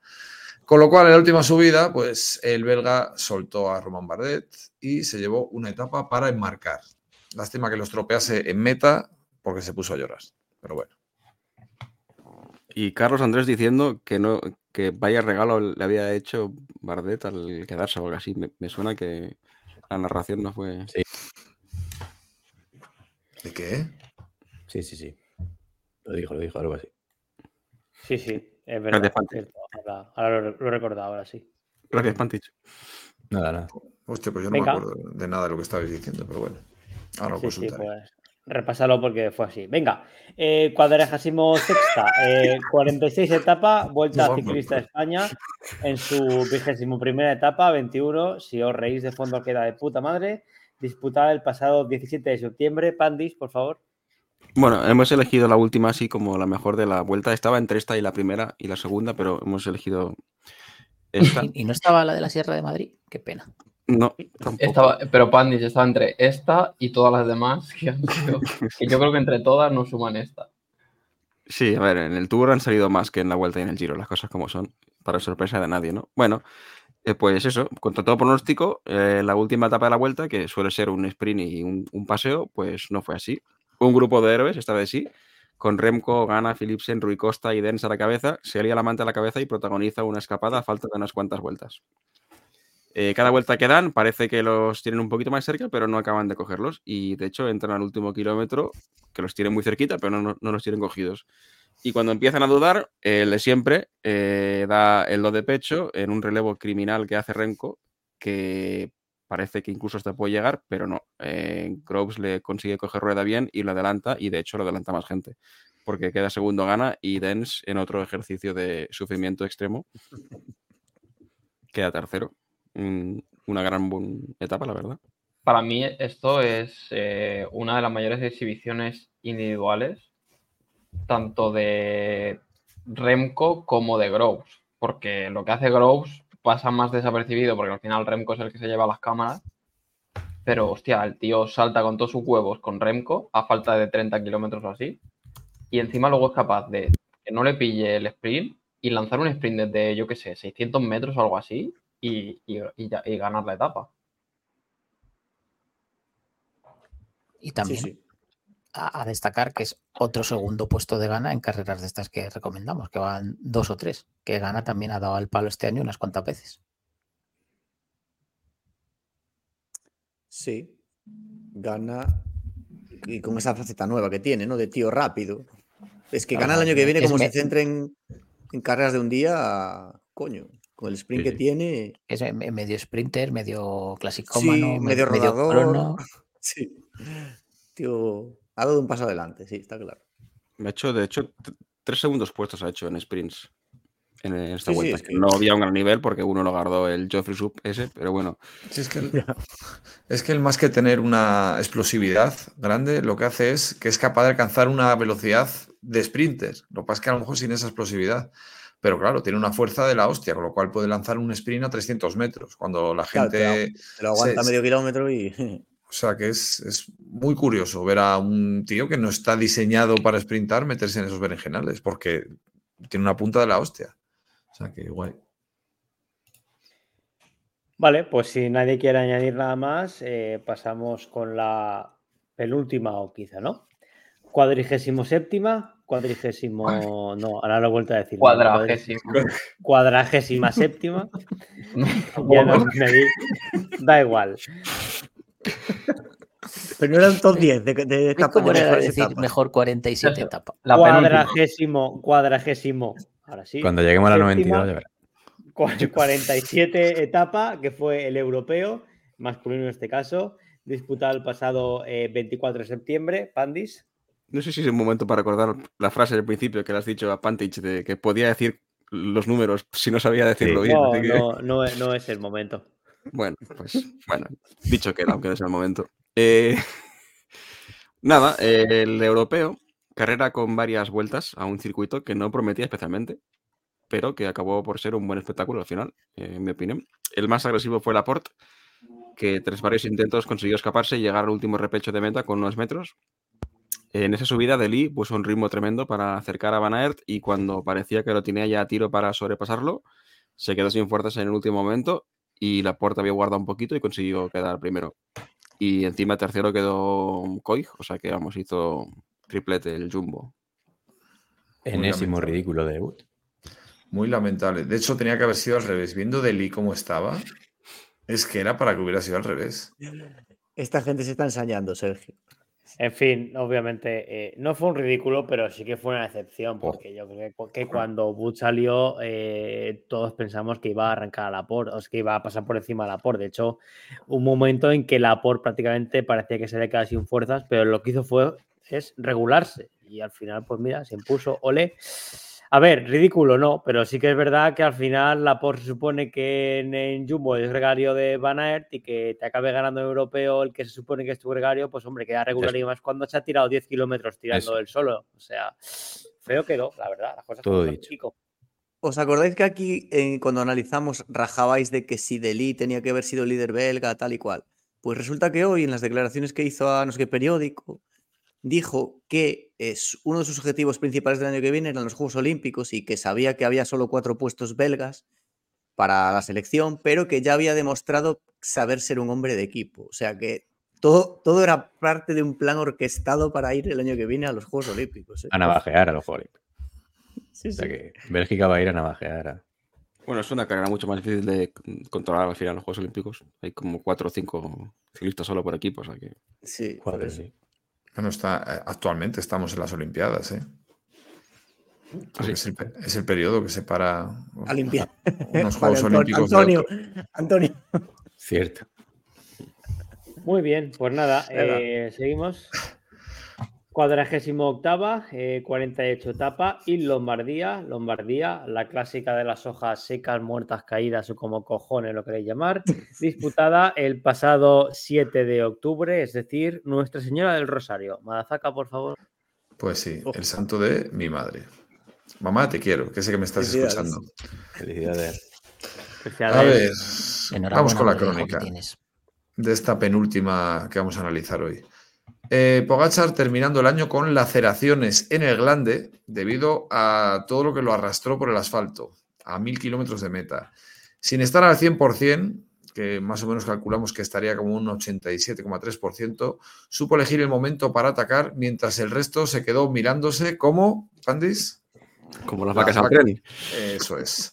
Roglic quizá era el más fuerte de todos, pero no, pude con el, no, el- no pudo con el potente bloque del UAE ni tuvo colaboración por parte de nadie. Carrera preciosa con Gili dando espectáculo y con Renko haciendo el mayor ridículo de la historia nuevamente. Un gran cierre de año. Eh, destacamos que Pinot se despidió por novena vez, que le vaya bien, con sus putas cabras y nos deje de volcar los camiones de vino. Casi prefiero a los moros franceses. Bueno, vaya, vaya final, vaya final Adiós. el próximo. Y ahora tiro, tiro el micro ya. Anticli- anticlimático, ¿eh? Mentira, ¿Qué, cambio qué climático. necesidad de ¡Viva la caza! Viva la ¿Qué caza. necesidad? Los toros. señor, ¿eh? Los toros. o sea, yo solo quiero recordar que ha empezado eh, esta última carrera mm, felicitando a su madre y, y dedicándole, dedicándole estas palabras a su madre. Este señor es el que decía que en su, grupo, en su grupo de amigos tenía fama de ser rojo, o sea, sus amigos que van con un, ¿no? con algo triángulo así blanco con como Ameri- American History. Venga, ya, Bueno. comenta la carrera, joder. Que yo es de broma, hombre.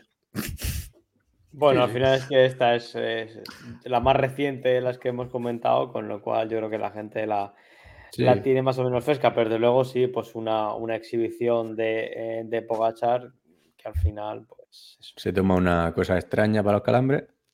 Y- no, empece- no empecemos ya con tus, con tus ridículos. No, es que hoy-. Hoy buscando por YouTube carrera me saltaba gente, o sea, que si dopaje, no sé qué. O sea, los típicos vídeos buscando clickbait. No como me hace gracia nosotros. que, que lo diga el señor que ha tenido que abandonar porque su estómago no ha tolerado algo que se ha tomado. Eso. Todo estoy fatal. Ah, es que manda cojones, que lo diga él. Estoy mareado hoy. Pero bueno, vamos a ver si puedo grabar. Esto Vamos a una- ver si. Una snap movie aquí. Este sí no... No te imaginas Bueno, que se nos, que se nos ya- muere y no, po- y no podemos subir el capítulo, no jodas. ¿Qué cosa, ca- qué cosa ha caído? ¿Qué cosa ha caído? no, no. No, está ahí, está ahí. No, o sea, se ha bajado de la silla. Estaba matando una araña su puta madre, chaval. Pues Nada. imagínate. Enorme. Imagínate cómo será una araña para Kiko, claro. Como Es Aragorn la que se encuentra, ¿no? ha tenido que sacar la luz esa de que le dio. Has dicho Aragorn, es que no tienes ni puta idea, me cago en Dios, A Aragorn. Nico le dan dos ¿No se llama así? "Hostia, las dos No, todas". y- No, era Ela la araña. No, ¿y Ah. cómo se llama la araña? Ela. Él a la araña. De, de Harry Potter, coño. Ah, bueno, pero entonces no digas Aragorn, es que, es que no- Pero que se llama así. Aragón. pero- Pero, pero la, la araña se llamaba Ela. Eh, Aragorn. dos, horas, dos horas once. Muy bien, programa. Venga, cortamos. Bueno, las, pues chorra- vamos, eh. las chorradas para el siguiente. Leemos los comentarios del 76. No. Guiño, guiño. Ah, ¿Eh? que no existen. Bueno, Nada. pues. eh, Bueno, lo hay venga, dale. Hay Sí, un música. poco, ver, eh, espera, espera que el CEO. Ah, bueno, no, que antes de despedir tienes que hacer la presentación de la cancioncilla. No, ¿Pero qué simplemente. a ver. A ver, antes de nada, que hemos acabado con la primera parte de las mejores carreras del año. Que... Quedan las 48. Después de Lombardía. Oye, un- una cosa, una cosa, que si no, esto, esto queda como meterla en seco. Vamos a decir cada uno eh, eh, una carrera con la que nos quedamos, por lo menos. Hmm. De las 48, pues, como este alguien me diga, cuando, como alguien diga, una que no está aquí, yo me voy. Bueno, sí, Empe- sí, empecemos por orden. empiezo venga, yo. Para, mí, el Tour de Flandes. por la Kiko. sorpresa que fue. Kiko, Yo necesito pensármelo un momento. Kiko está en shock Venga. después de la araña. Pantic, Al mundial. De que, mundial masculino. También. Mazaca, París Rubén. Salva, El mundial. Coloto, Eh, espera un momento, va Kiko primero. venga. A pesar Kiko, que va a decir, Sí, a ver, no es yo, Aragorn. yo En serio, lo estoy buscando.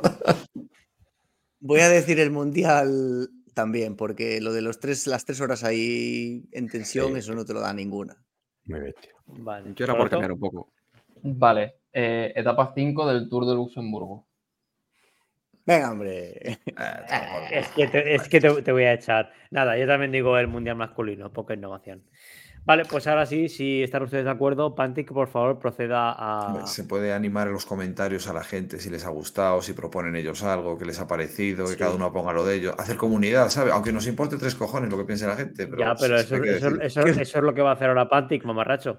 Ah, Sí, se les ha que quedado- estabas diciendo a Pandis. Vale, vale. Sí, se les ha quedado No, corta la Pantic. lista. Ah, pues Sí, bueno, se- es un top 10 un poco ampliado, pero bueno. Se me ha quedado un poco pillado esto y no he escuchado lo último que habéis dicho. Vale, pues nada. Nada, que Menos mal que, menos Anima- mal que lo he dicho yo. ¡Hala! animamos a la gente a lo que ha dicho Madafaka, que si queréis comentar lo que os ha parecido este, esta pequeña pildorita del listado de mejores carreras, si queréis añadir alguna que hiciese en falta. Y, y bueno, cualquier cosa que en general queréis comentar, insultar, eh, preguntar por la anécdota que hemos sufrido al principio del programa, si queréis entrar más en profundidad, si queréis alguna foto dedicada, lo que ustedes quieran. Eh, Pandis, por favor, si nos ilustras con lo que vamos a escuchar a continuación. Sí, ade- además decir que no- mm, bueno, la idea del podcast es ir haciendo programas estas semanas que no va a haber ciclismo, así que nosotros vamos a estar ahí y espero que los oyentes también, ya que no va a haber otros que hagan programas. Me aviso para... ¿Mm? Y si los hacen van a ser una mierda. Joder, joder. Y bueno, la canción, eh, la cuenta atrás de Final Countdown. Pues ¿Le nada, estupendo. Dale, dale. Venga, Adiós. adiós. Chao.